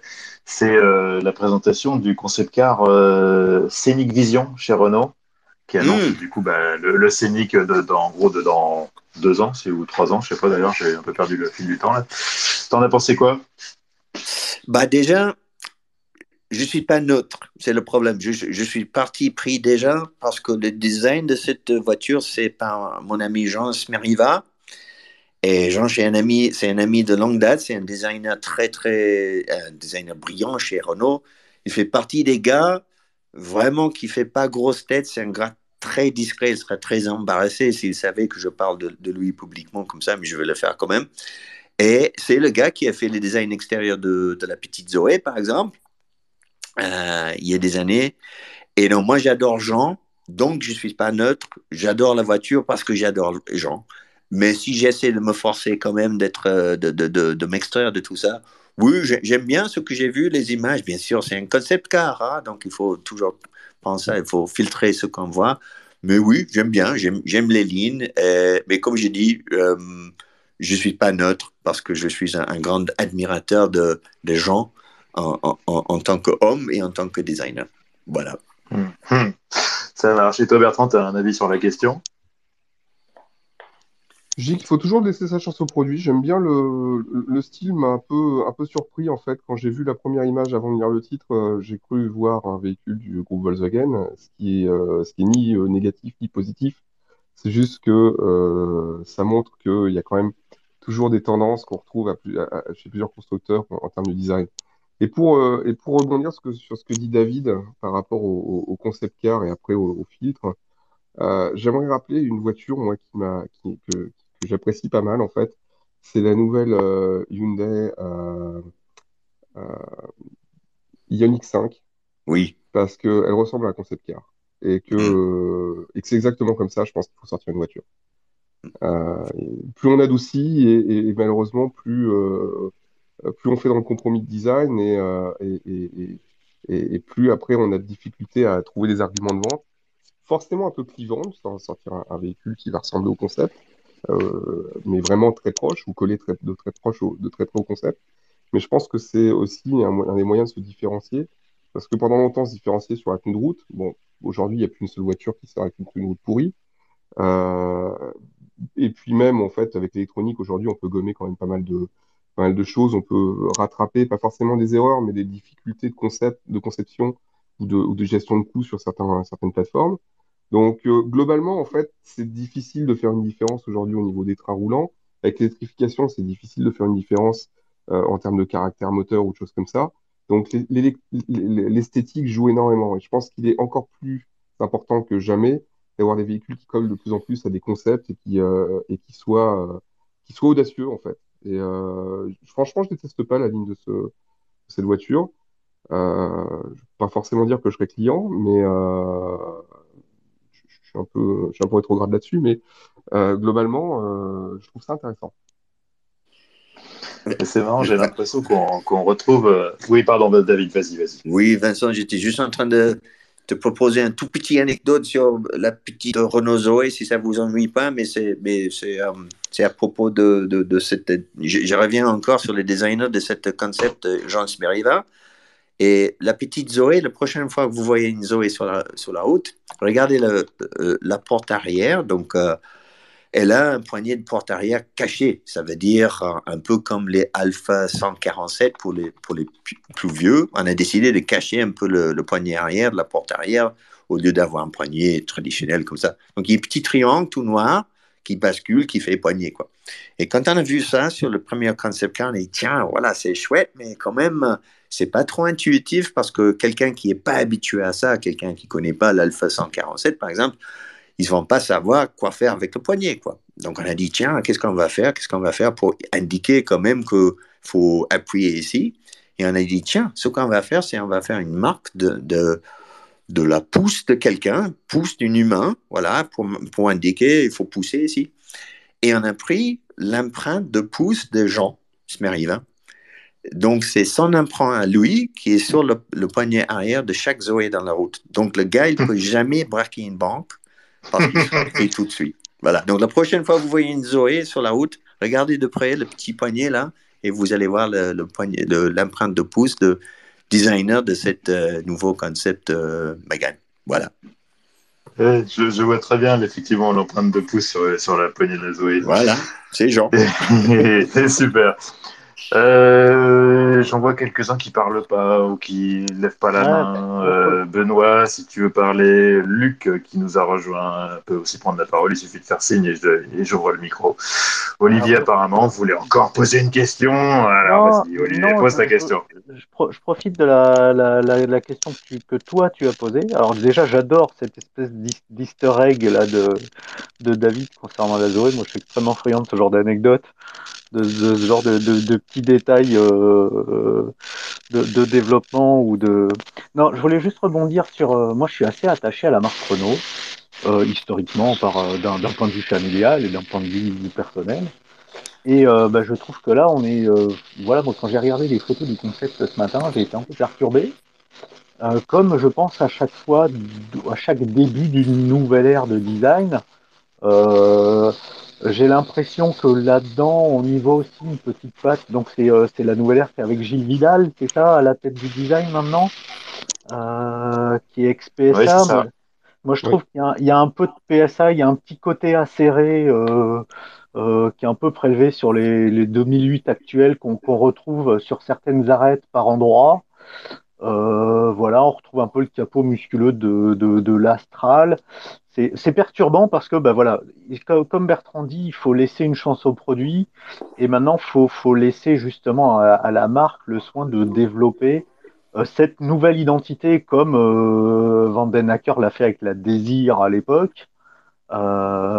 Euh, donc, on, attend de retrouver euh, au, gré des futurs modèles les, les nouveaux tics de design un peu récurrents d'un modèle à l'autre, puisque maintenant, euh, on, s'en trouve là dans les gammes automobiles où euh, à l'intérieur d'une même marque, bah, tous les modèles se ressemblent un peu beaucoup, où euh, on va retrouver des codes de design récurrents entre les modèles, ce qui n'était pas vraiment le cas avant sur la plupart des marques. Mais maintenant, c'est comme ça que les, constructeurs euh, euh, génèrent leur identité de marque pour que les voitures soient reconnaissantes, enfin qu'on reconnaisse plus la marque que la voiture, surtout chez les Allemands par exemple. Mais euh, voilà, bah, j'a- j'attends de voir ce que, ce que Renault va nous présenter ensuite pour, pour voir finalement à quoi doit ressembler une Renault, sur quoi on va se baser, sur quels indices de design on va se baser pour, pour reconnaître une Renault. Et c'est là où justement ce premier concept est un, peu perturbant parce que bah, il, il, met, il remet tout à plat. Euh, moi, je retrouve pas beaucoup de similitudes avec la Mégane E-Tech qui, par exemple, euh, est, récemment sortie, ce qui pour moi était le dernier jus du design Renault, euh, la, la Mégane E-Tech et le, Astral. Et bah là, bah, on, va bien voir. Mais je trouve ça perturbant, je demande à voir la suite. Donc, de quelle manière justement va, ce concept va être adapté à la série, euh, en espérant qu'il ressemble quand même un peu, comme disait Bertrand, à, à un concept, puisque euh, bah voilà, ça, les, les traits de, des concepts en font souvent des, des véhicules un peu, un peu, euh, un peu spectaculaires. Ah. Voilà, c'est tout ce que, ce que je voulais dire, même si j'étais un peu long peut-être. O- Olivier, je Oui, merci Olivier. Euh, C'est vrai que le...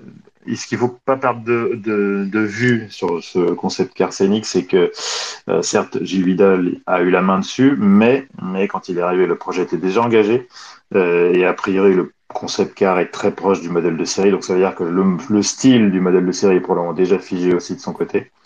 Euh, donc, je pense que ce qui fait qu'on a un peu cette, on a un peu l'impression que le navire cherche un peu son cap, c'est que je pense que Gilles Vidal n'a pas encore eu vraiment mis sa patte, que on la verra prochainement, probablement sur le prochain produit vraiment grosse nouveauté qui sortira. Je sais pas ce que ça sera. euh, J'avoue que là, je, suis un peu perdu. Mais voilà, c'est juste pour préciser ça parce que voilà, c'est. On est encore en phase de transition euh, d'une marque qui, euh, qui voilà, se, se cherche un peu. Euh, une question, tiens, une question de Luc. Luc demande la parole. Luc, tu as la parole. Si tu as des questions pour nos invités, euh, vas-y, exprime-toi librement.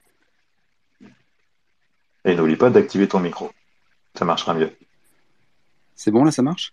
Super. On dirait.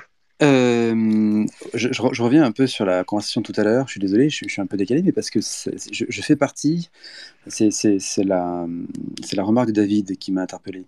Je fais partie de ceux qui croyaient que dans une voiture électrique, il y avait effectivement moins de pièces, euh, probablement moins de pièces en mouvement, etc. Parce que voilà, je, je, je, je, je fais partie. Je te mets très à l'aise, euh, j'en faisais partie Bon, aussi. hein. parfait, c'est cool alors, parce que c'est vrai qu'effectivement, euh, bon, c'est toujours très étonnant. Alors, la dernière fois, la première fois de ma vie que je suis monté dans une Tesla, vous voyez, j'ai une vie palpitante.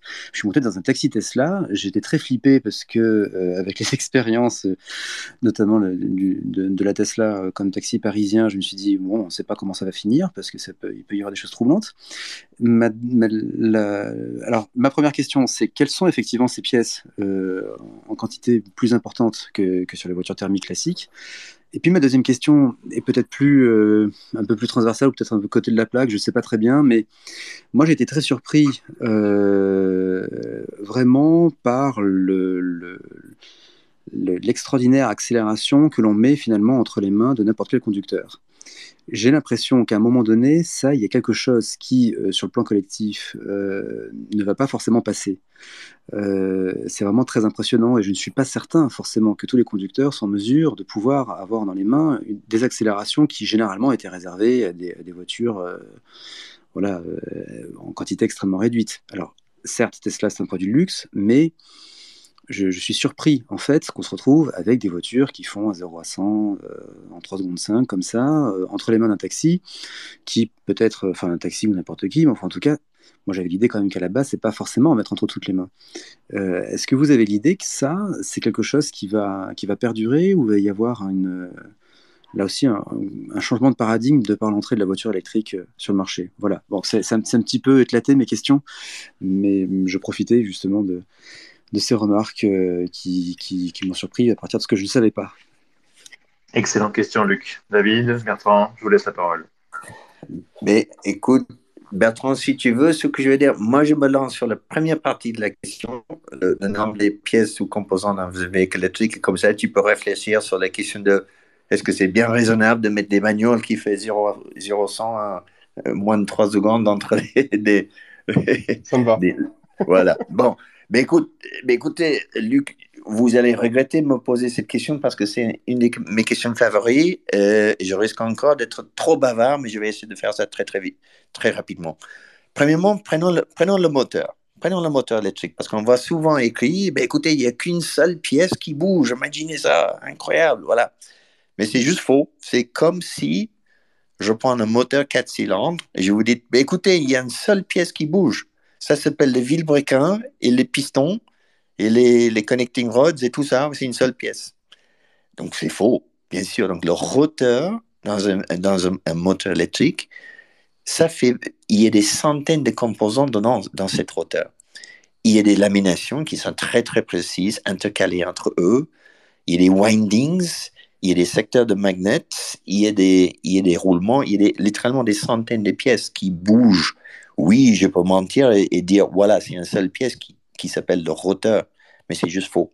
Donc un moteur électrique, je ne suis pas en train de dire que c'est plus compliqué qu'un moteur à explosion, mais c'est extrêmement complexe avec un paquet de pièces dedans. Donc c'est très réducteur de dire, voilà, il n'y a qu'une seule pièce qui bouge. C'est c'est faux.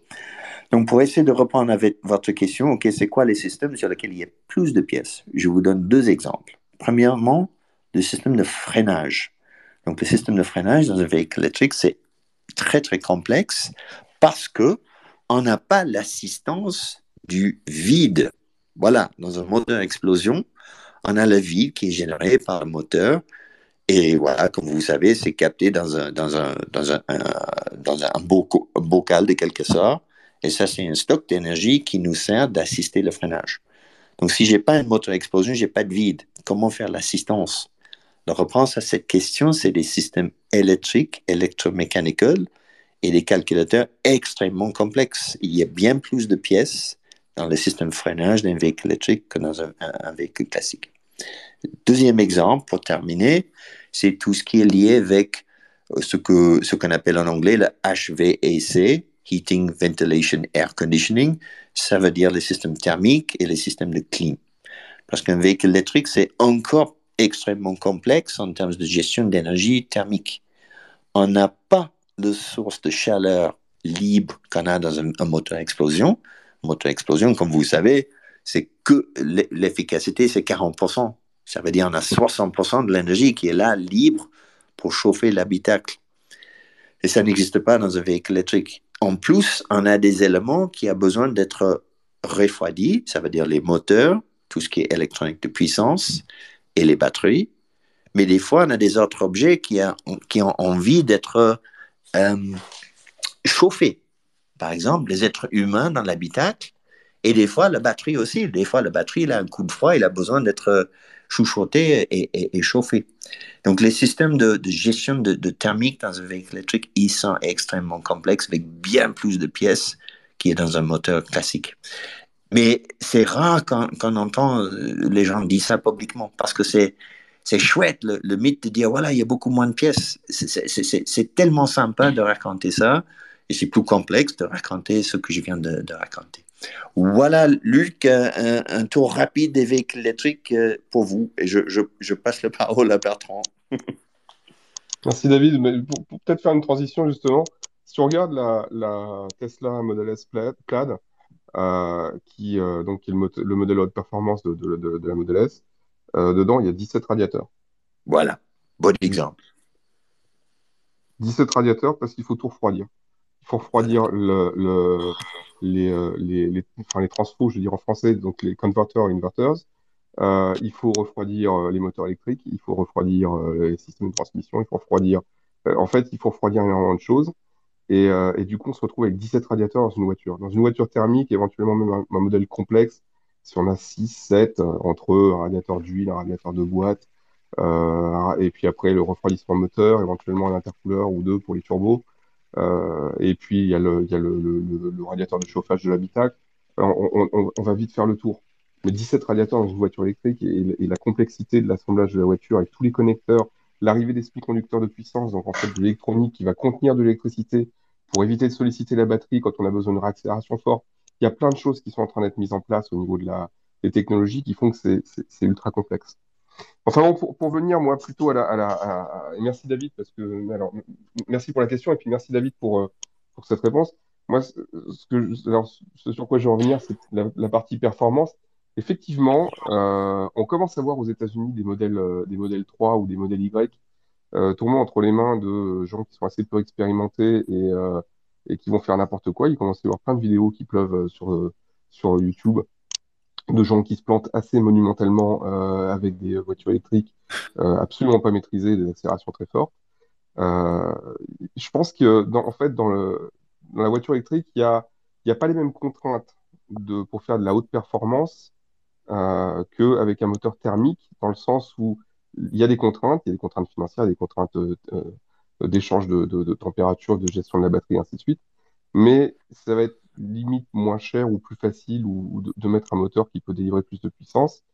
Euh, et la raison pour laquelle euh, certains constructeurs le font, je pense à l'exemple de Tesla, c'est beaucoup parce que aujourd'hui, comme la, technologie électrique n'est pas forcément euh, encore arrivée à un niveau de polyvalence dont, on a besoin en fait pour répondre à l'ensemble des besoins de mobilité, il faut trouver des, diversions, il faut trouver des parades, il faut trouver des choses qui rendent, euh, qui le véhicule sexy. Donc, euh, par exemple, on nous parle de, kilomètres d'autonomie. La réalité, le problème, c'est pas l'autonomie. Le problème, c'est le temps de charge. Donc, tant qu'on va parler euh de, de l'autonomie, en fait, on permet d'éluder la question du temps de charge. C'est oui, il faut 8 heures pour charger. Oui, mais bon, vous pouvez faire 500 km. Euh, certes, mais il faut toujours 8 heures pour charger. Mais pendant, pendant qu'on s'occupe des, des 500 km, on pense plus au temps de charge. Et, il y a une forme de diversion en fait parce que euh, il est nécessaire d'installer le véhicule électrique, donc il y, a des, il y a des compromis à faire qui sont pas simples à, à, mettre en œuvre, qui sont pas simples à réaliser. Euh, c'est une nouvelle technologie, même si c'est la la, même s'il y avait plus de voitures électriques avant la Forte que, que de voitures thermiques, ça reste, les, technologies actuelles sont nouvelles. Moi, j'ai commencé, quand j'ai commencé chez Citroën en, en 2000, euh, j'ai commencé au marketing des, des, des saxos électriques.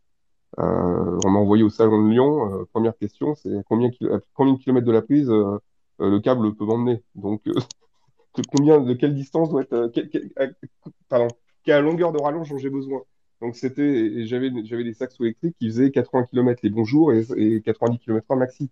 Donc, euh, il y a une forme de diversion, en fait, par la performance avec certains constructeurs. Et, euh, et c'est pas forcément effectivement une bonne chose, mais c'est une tendance qui risque d'être un peu durable tant qu'on n'aura pas une technologie de, de comment, de, temps qui pourra abattre le temps de rechargement. Euh, et, donc, euh, et donc, il y a, différents, axes qui ont été choisis par certains constructeurs, pas tous. Euh, je pense que Renault et Stellantis sont des choix qui sont plutôt raisonnables et, raisonnés sur les puissances moteurs. Après, il y a aussi d'autres contraintes, et je pense que David pourra peut-être en parler, mais il y a des contraintes aussi que euh, un moteur plus puissant va pas forcément utiliser l'énergie de la même façon, et donc on peut éventuellement aussi, à des vitesses normales et à un usage normal, gagner en consommation d'électricité avec des choses qui, par certains côtés, vont aussi être plus performantes. Donc là, on, se retrouve de nouveau dans des histoires de compromis, et puis bah, si on a à portée de main un véhicule qui fait 0 à 100 en 4 secondes, ben, pourquoi pas en faire la pub?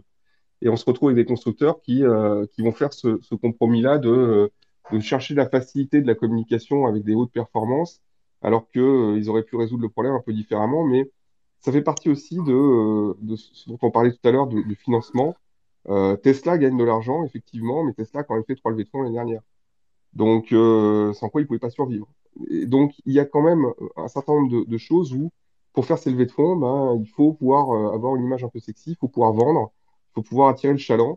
Et donc, euh, les performances aujourd'hui font partie de la panoplie pour, euh, pour aider à lancer, pour aider à installer un certain nombre de constructeurs ou de modèles dans le, dans, les gammes électriques.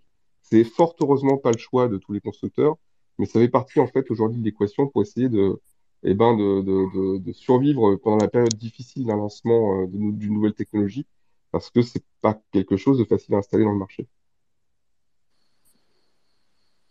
Je sais pas si j'ai répondu à la deuxième question euh, euh, complètement, mais euh, Je crois que oui. David, tu voulais ajouter quelque chose avant que je passe la parole au, au Novichok qui attend patiemment depuis tout à l'heure? Oui, juste un- un- un- une dernière remarque pour compléter ce ce que Bertrand vient de dire euh, et sur laquelle j'étais j'étais tout à fait d'accord. Euh, pour ajouter un petit point de positivité quand même sur cette histoire des, des acc- accélérations, un peu cette obsession avec le, le 0-100, je pense que c'est en train de changer. Moi, euh, Bertrand a, parlé tout à l'heure des, signaux faibles et moi je pense je détecte un peu un signal euh, des, acheteurs des véhicules électriques qui sont en train de devenir, et ceux qui s'intéressent aux véhicules électriques, je pense qu'on est en train de devenir un peu plus sophistiqués, nous, le public. Ça veut dire le 0-100, nous on a tous vu des runs, des drags avec Tesla en train de battre chaque supercar, ou euh, même un Tesla en train de battre un supercar en tractant un caravane ou un bateau. Et c'était chouette, hein? il y a cinq ans, c'était chouette. Moi, j'ai regardé ça sur YouTube aussi. Moi, j'ai testé euh, Model S en mode ludicrous. J'ai fait 0-100 en moins de 3 secondes. Oui, c'était chouette une fois. Mais une fois on l'a fait ou une fois on l'a vu sur YouTube, bon, bof, euh, on passe au, sujet suivant. Et moi, je pense que les gens maintenant, ils sont plus intéressés par euh, l'efficacité, comment utiliser la voiture pour du vrai, la réduction de la masse, et ils sont plus intéressés dans, le challenge de faire un véhicule, électrique sportif lightweight que dans les concept cars à 1000 chevaux, euh, comme le, euh, le Pininfarina Battista, par exemple. Donc, je pense le, le, public, nous, le- les passionnés de l'auto, on est en train de devenir un peu plus sophistiqués, un peu plus intéressés dans les sujets autres que euh, les 0-100. Et c'est bien, c'est très très bien même. Ouais, c'est une très très bonne nouvelle effectivement. Et, puisque tu parlais tout à l'heure des, des nombres de, de tu faisais l'inventaire, c'était Bertrand qui faisait l'inventaire des nombres de radiateurs dans une Tesla, euh, 17. Euh, Mm. Dans mes souvenirs, le, le best-of avant c'était 11, mais c'était pour une Bugatti Veyron. Ah, voilà. le niveau un peu de sophistication euh, de, la- de la bête. Euh, le Novichok, tu avais une question Euh, Vas-y, je te laisse la Oui. parole. Oui, je, je continue justement sur le niveau de sophistication. par rapport aux voitures chinoises. On disait, ou tout du moins je- j'entendais, que le- les, les Chinois allaient arriver euh, en Europe avec des marques euh, notamment électriques parce que c'était plus facile à faire pour eux des moteurs électriques par rapport à des moteurs mécaniques. Mais David, tu dis finalement presque le contraire en- disant que c'est tout autant difficile à faire. Alors, qu'est-ce qui fait que les Chinois arrivent en Europe avec leur modèle euh, électrique et, pour lier aussi à, Bertrand, est-ce que en, en termes de prospective, les Chinois vont effectivement euh, arriver à fournir des, voitures pour le monde entier alors que historiquement c'était pas le cas. Est-ce qu'on on va vers une nouvelle ère des, puissances automobiles? Eh bien, écoutez, on va faire un binôme encore une fois. J'attaque la première partie de votre question. Euh, donc, premièrement, je pense que le, cas de, de la Chine, c'est extrêmement intéressant parce que c'est assez atypique. Ça veut dire, la Chine essayait quand même depuis 1948, hein, c'était l'établissement du premier constructeur chinois qui s'appelle FAW. Ils essayaient depuis 1948 jusqu'au, allez, on va dire 2000, pour, pour de concurrencer l'Europe, le Japon, Corée du Sud et North America et avoir leur propre industrie automobile. Ils essaient de, de- de- ils avaient vraiment investi, ils ont fait tous les moyens et, pour, faire court, ils n'ont pas réussi. Donc il n'y a pas une marque chinoise qui sortait dans 50 ans qui était vraiment concurrencer les, on va dire les, autres marques occidentaux et du Japon, Corée du Sud. Donc les autorités chinoises, le gouvernement chinois voyait une opportunité dans le véhicule électrique de sauter des étapes. Si on fait des analogies avec le téléphone, hein, c'était de passer direct au téléphone portable et passer par tout le réseau en cuivre. Et c'est pour ça, entre autres, que le gouvernement a, énormément investi dans le électrique avec l'espoir de dire, OK, arrêtons d'investir, d'essayer de- d'apprendre comment faire le véhicule électrique, on va mettre le paquet sur l'électrique.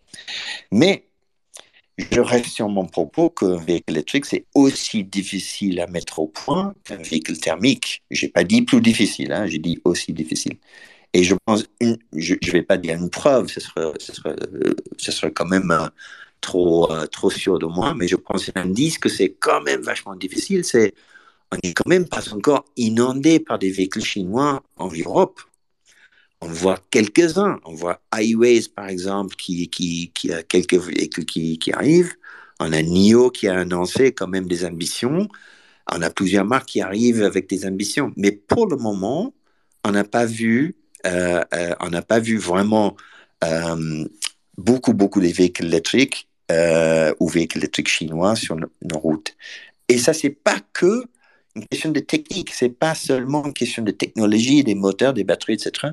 C'est aussi lié avec la marque, l'image, parce que l'achat d'une d'une voiture, j'ai pas besoin de, de dire ça à vous, les passionnés, c'est pas qu'un acte qui est fait avec la tête, c'est fait avec le cœur et les tripes. Euh, donc voilà, Bertrand, qu'est-ce que j'ai dit de quel- Est-ce que j'ai raconté des conneries? Je, ne me permettrai pas de juger. euh.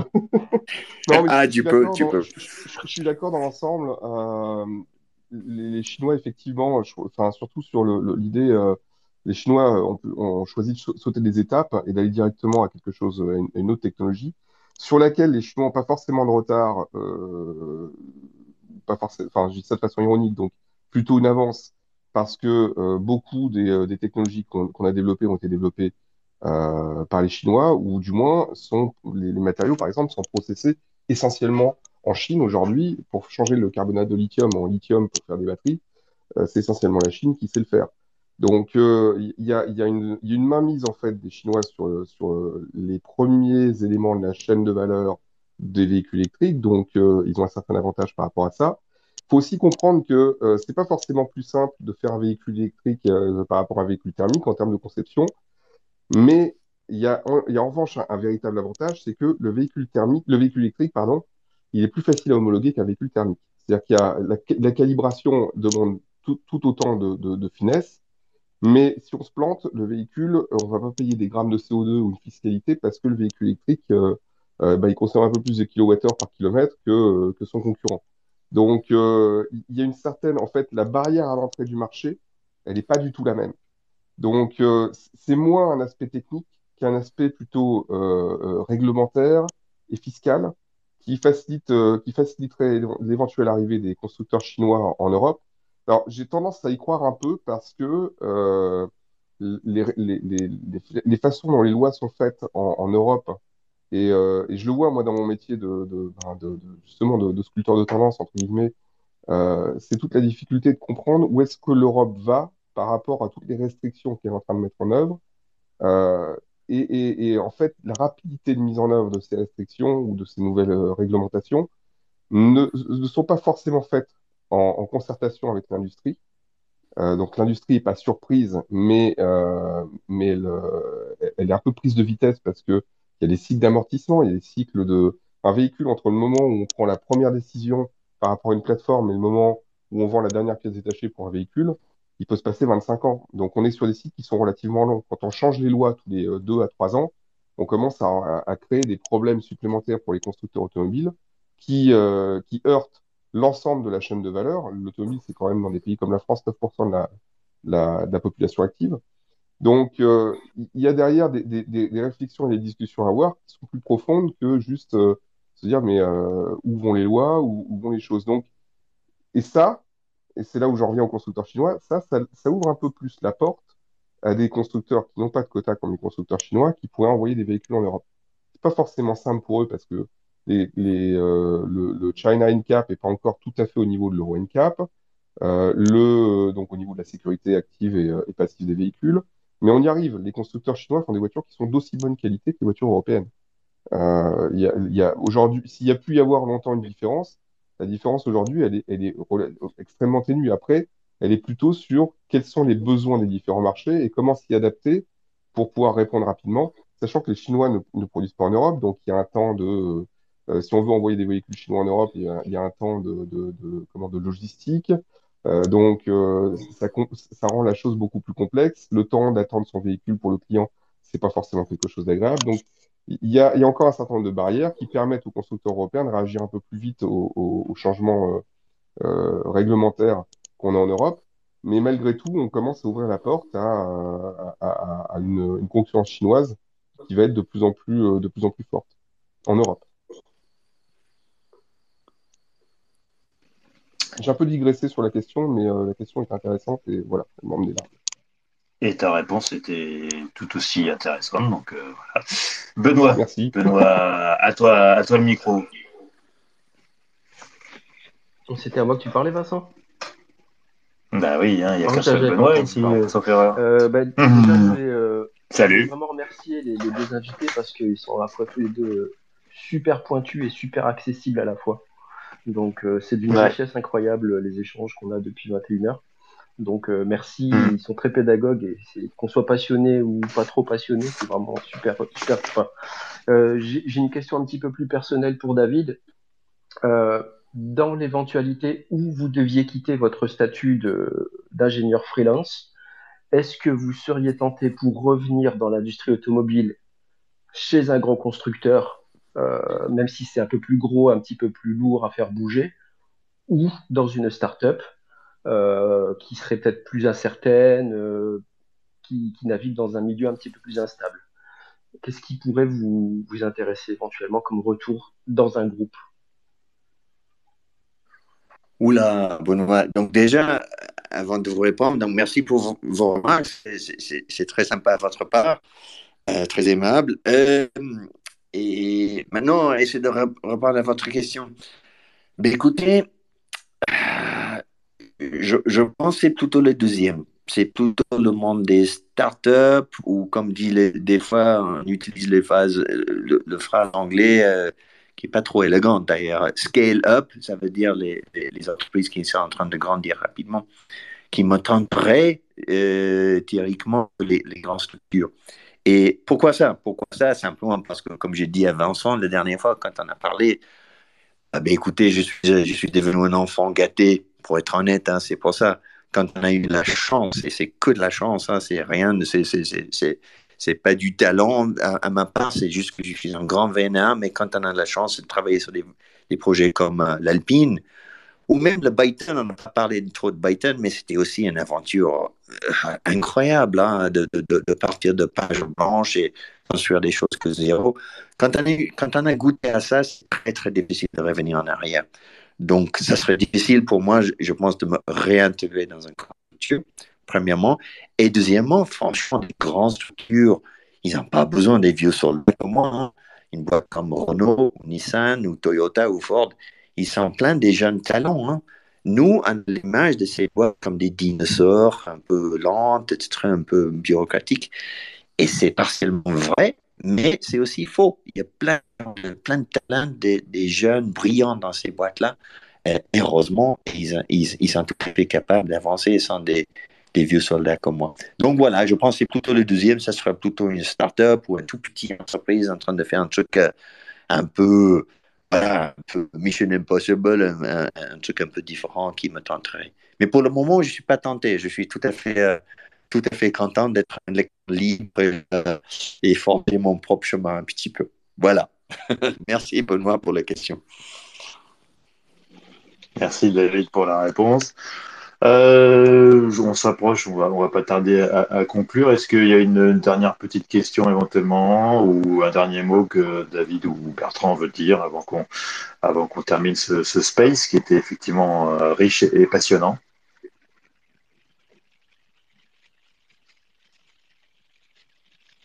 Bon, apparemment pas des masses.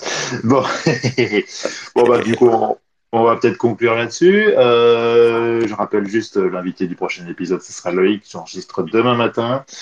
Euh, Loïc de Paillet, donc ça va être, un, ça va être un, moment sympa, je pense aussi. Euh, J'essaie d'avoir Xavier de la Chapelle euh, pour, le, pour celui d'après.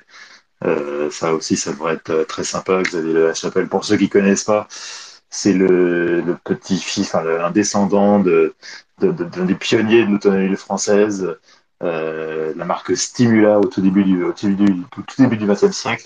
Mm. Euh, il, a, il a créé après une, bah, une, boîte qui portait son nom, qui faisait notamment des, des, très belles répliques de Bugatti avec moteur BMW. Euh, et il a été même brièvement patron de, de Venturi à la fin des années 80, tout début 90. Euh, donc voilà, j'ai très hâte de le voir. Il a même aussi bossé d'ailleurs dans la voiture autonome, euh, David, comme toi, parce qu'il a été chez Navia pendant un moment. Ah. Il a passé quelques années chez Navia. Voilà, donc il y aura plein, plein, plein de, de choses à raconter aussi. Donc j'ai très hâte de l'avoir. Voilà. Eh ben écoute, euh, écoutez, merci, merci David, merci Bertrand.